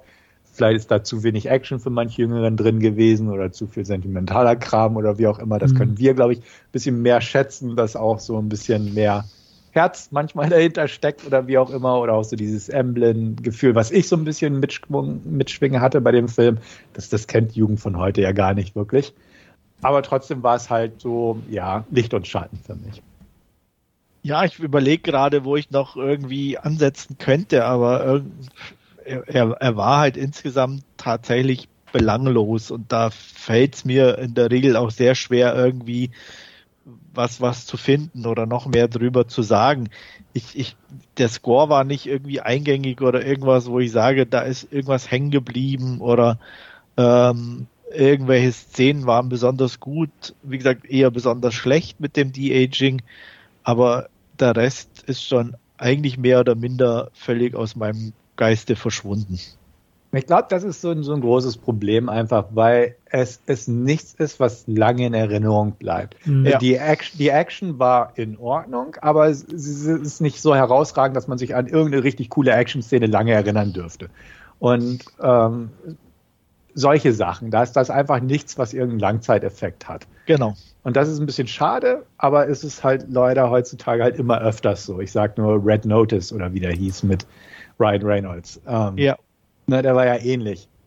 Ähm, beziehungsweise noch teurer und noch mehr Special Effects von den Ja. Umgebungen her. Mhm. Aber ne, das sind alles so Filme, die, äh, na, ich sag mal, in zehn Jahren erinnert sich keiner mehr so wirklich. Und- Ja, das ist irgendwie, also äh, klar ein doofer Vergleich und auch kein neuer, aber das ist halt wie McDonalds gehen und mal einen Burger essen so. Die schmecken immer alle gleich äh, und dann holst du vielleicht mal einen vom Burger King, ist auch einer, der schmeckt vielleicht ein Mühe anders, aber es bleibt halt trotzdem irgendwie das Gleiche und ähm, hinterher weißt du auch nicht mehr, wie es geschmeckt hat. Genau, es ist so, so klassische Content-Ware von Ja. Netflix irgendwo. Ne? Die haben damit einen guten Erfolg erzielt, der lief ja auch gut von den Klicks her Mhm. und, und so, aber er hat halt nichts Langfristiges, ähm, was, was man sagt, ja, so irgendwie in fünf Jahren gucke ich mir den bestimmt Ja, nochmal da- also da- das ist ja auch so, also dieses, ich, ich nenne es jetzt mal dieses klassische Netflix-Problem. Also äh, die, die hauen den halt mit Marketing irgendwie raus zu Zeitpunkt X und dann, äh, wenn, wenn du den nicht in, in der ersten oder zwei Wochen, nachdem er veröffentlicht worden ist, äh, schaust oder so, dann hast du die alle irgendwie komplett an dir vorbeigezogen. Der, äh, es gibt neuen Content, wie du sagst, Mhm. und ähm, kein, kein Hahn kräht mehr nach Red Notice oder Adam Project in, in zwei Wochen, da, weil da der nächste irgendwie da ist und der ist halt irgendwo in den Untiefen verschwunden. Klar, äh, besetzungstechnisch, jetzt haben wir da mit, mit Ryan Reynolds, Mark Ruffalo, Zoe Saldana und, und Jennifer Garner haben wir jetzt so, so ein Marvel-Viergestirn aus, aus, aus irgendwelchen Filmen und äh, kann man da vielleicht noch ein bisschen äh, die, die Vermarktung halt entsprechend ankurbeln äh, zum Release, aber äh, in ein paar Wochen ist der einfach irgendwo, äh, wenn, wenn er da seine Klickzahlen nicht gebracht hat, da wird auch nicht mehr viel dazukommen wahrscheinlich, weil da, da ja, ist aber er einfach. der bringt seine ja. Klickzahlen schon. Ja, klar. Also wie, wie gesagt, also ich mö möchte nicht, also ich muss gestehen, ich, ich habe mich gut und solide damit unterhalten gefühlt, aber wie, wie ihr sagt, äh, hängen bleiben wird da nichts. Also den habe ich in äh, ein paar Tagen, ein paar Wochen äh, ist der aus den Augen, aus dem Sinn und ja, wenn es blöd läuft, äh, gibt es in zwei Jahren dann einen, einen zweiten Teil, weil er halt äh, die Klickzahlen da dieses Mal in die ersten paar Wochen gut waren oder so und dann muss man sich irgendwie tie tief in der Erinnerung kramen, was denn da eigentlich passiert ist im ersten Teil. Ja. Genau, also es ist einfach oberflächliche Unterhaltung, die, die einigermaßen vernünftig formuliert, äh, funktioniert, so wie du es ja. auch gesagt hast, aber nichts, nichts Langfristiges bietet. Es ist, ja, kann man so oder so sehen. Heutzutage ist ja das, glaube ich, einfach bei vielen so, man will einfach nur neuen Content haben und das reicht einem, um die Zeit irgendwie zu füllen, aber es bleibt halt nicht viel ja. für später. Also und Netflix ist es ja völlig wurscht, ob der, der Film gut oder schlecht ist. Äh, das haben sie ja irgendwann mal bei, ah, wie hieß dieser mit Adam Sandler, der so grottig war? Fast alle, hätte ich fast gesagt. Ja. ja. oder diese komische Western oder was war das? Ja, ja, ja, ja, ja, und, ja. und äh, äh aber den, die, die Leute haben den geschaut und äh, also äh, Kritiker äh, haben, haben ihn zerrissen, aber Netflix ja. ist es wie gesagt egal, da zielt nur äh, dass du da einfach an der Mattscheibe klebst und, und ob der genau, Film jetzt gut oder schlecht Netflix ist. guckst, ja, genau. dass es vielleicht auch sogar Leute dazu noch animiert ja. beizutreten. Alles andere ist völlig Eben. egal. Ja. Ich meine, aber es ist auch legitim. Klar. Ne? Also ich meine, die haben und die muss Erfolg bringen. Punkt. Ja.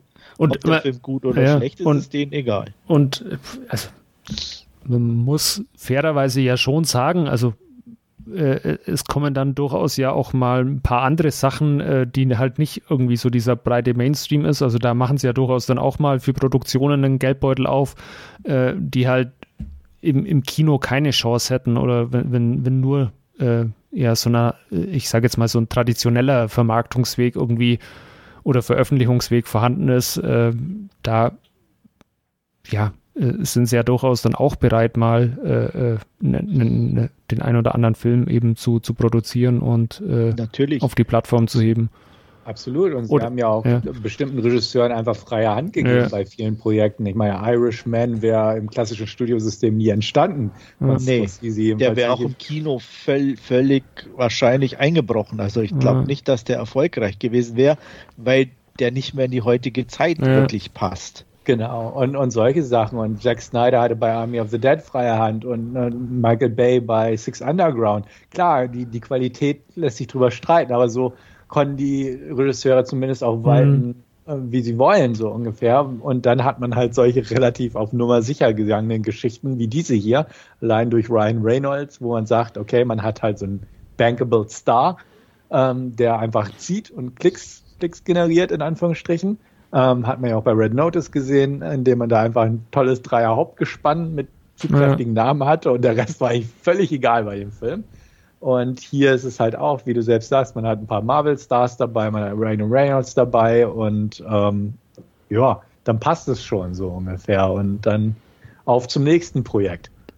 Ja. Und ja, es ist so die Zeit, in der wir gerade sind. Und ähm, ja, gut, kann man nur hoffen, dass Netflix das weiter beibehält, dass ja auch anderen Leuten einfach gute Chancen gibt und ein paar ungewöhnliche Projekte stemmt. Und ähm, ja, ja, aber wird, wird also, sich zeigen, weil Großwachstum ist da nicht mehr möglich.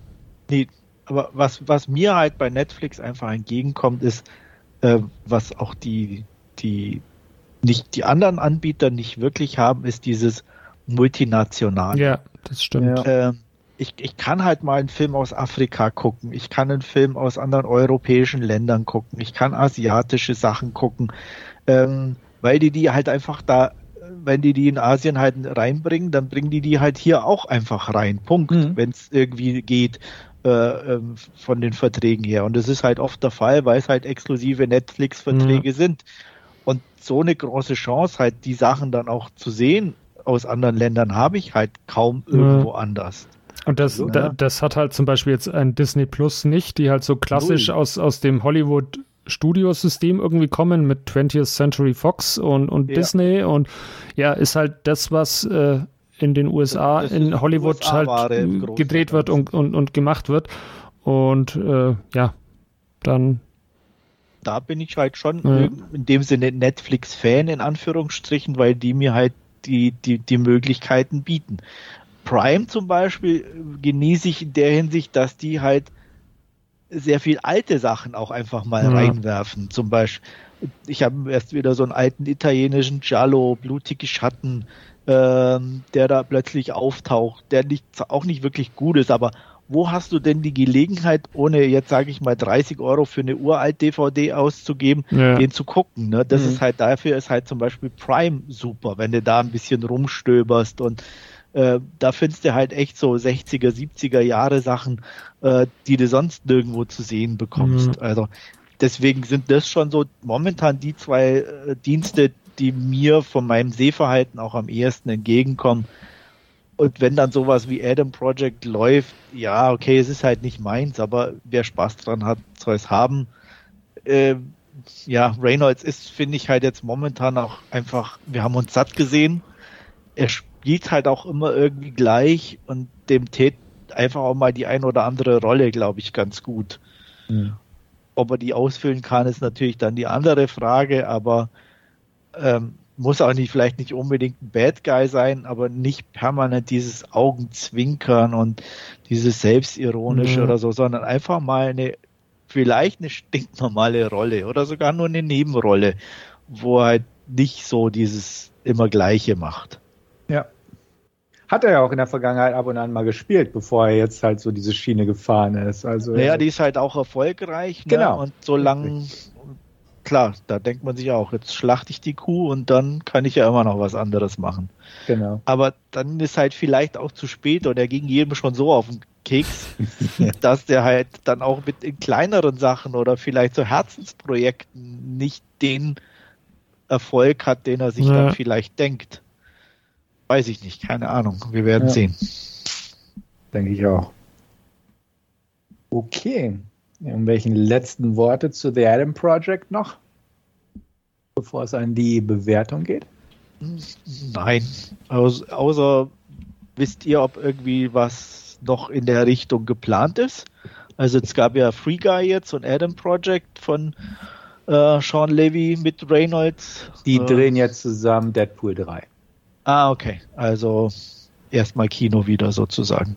Ja. Genau, okay. aber Sean, Sean Levy dreht jetzt Deadpool 3 als Regisseur, ist er da dran und ja, jetzt machen die so weiter. Ja, was mich auch nicht wirklich reizt. Nee. Okay, dann fange ich einfach mal mit meiner Bewertung an. Ich würde eine gute 5 von 10 vergeben. Ähm, an sich vom Unterhaltungsgrad wäre ich definitiv bei einer 6 oder so gelandet, aber das De-Aging hat mich zu sehr genervt. Deswegen möchte ich keine 6 zücken. Gute 5 von 10. Ja, bei mir ist eine sehr knappe 5 von 10. Unterhaltung war in gewissem Maße da, aber die Schwächen sind einfach zu eklatant. Gut, dann bin ich nicht weit weg. Ich bin bei einer 6 von 10. Ja, aber das ist schon viel zu gut. Ja. Ja, Wolfgang ist halt zu gut. Ja, ich, ja. ich habe in der Nein, zwo zu, ja, zweiten Hälfte gut, zweiten Hälfte habe ich gut geschlafen. Das ist auch was. Wir, nee, Quatsch. Nein, äh, aber nein. Ja. Ähm, ja, nee, aber okay. wie, wie Stefan sagt, ist alleine durch das De-Aging hat er sich die, die sechs de definitiv nicht verdient. Bei mir zumindest nicht. Da, genau. Nein. Ja, ich, ich, ich habe ja ein Fable für Zoe Saldana und äh, die hebt es wieder auf. Die, die hebt, hebt, es wieder ah, auf. Okay, ja. alles klar. Ja, ja dann sei dir das gegönnt. Ja. Genau. Alles klar. Okay, dann sind wir mal wieder nicht so weit auseinander gewesen. Ist ja auch unser Standard fast. Aber mal gucken, ob wir mal wieder einen kontroverseren Film irgendwann demnächst mit an Bord haben als Hauptreview. Aber für dieses Mal würde ich sagen, vielen Dank. Hat mich gefreut und hat mir Spaß gemacht. Und ich hoffe auch, euch alle nächstes Mal wieder begrüßen zu können. In diesem Sinne, bis dato, macht's gut. Bis dann. Ciao, ciao. Vielen Dank fürs Zuhören und bis zum nächsten Mal. Ciao.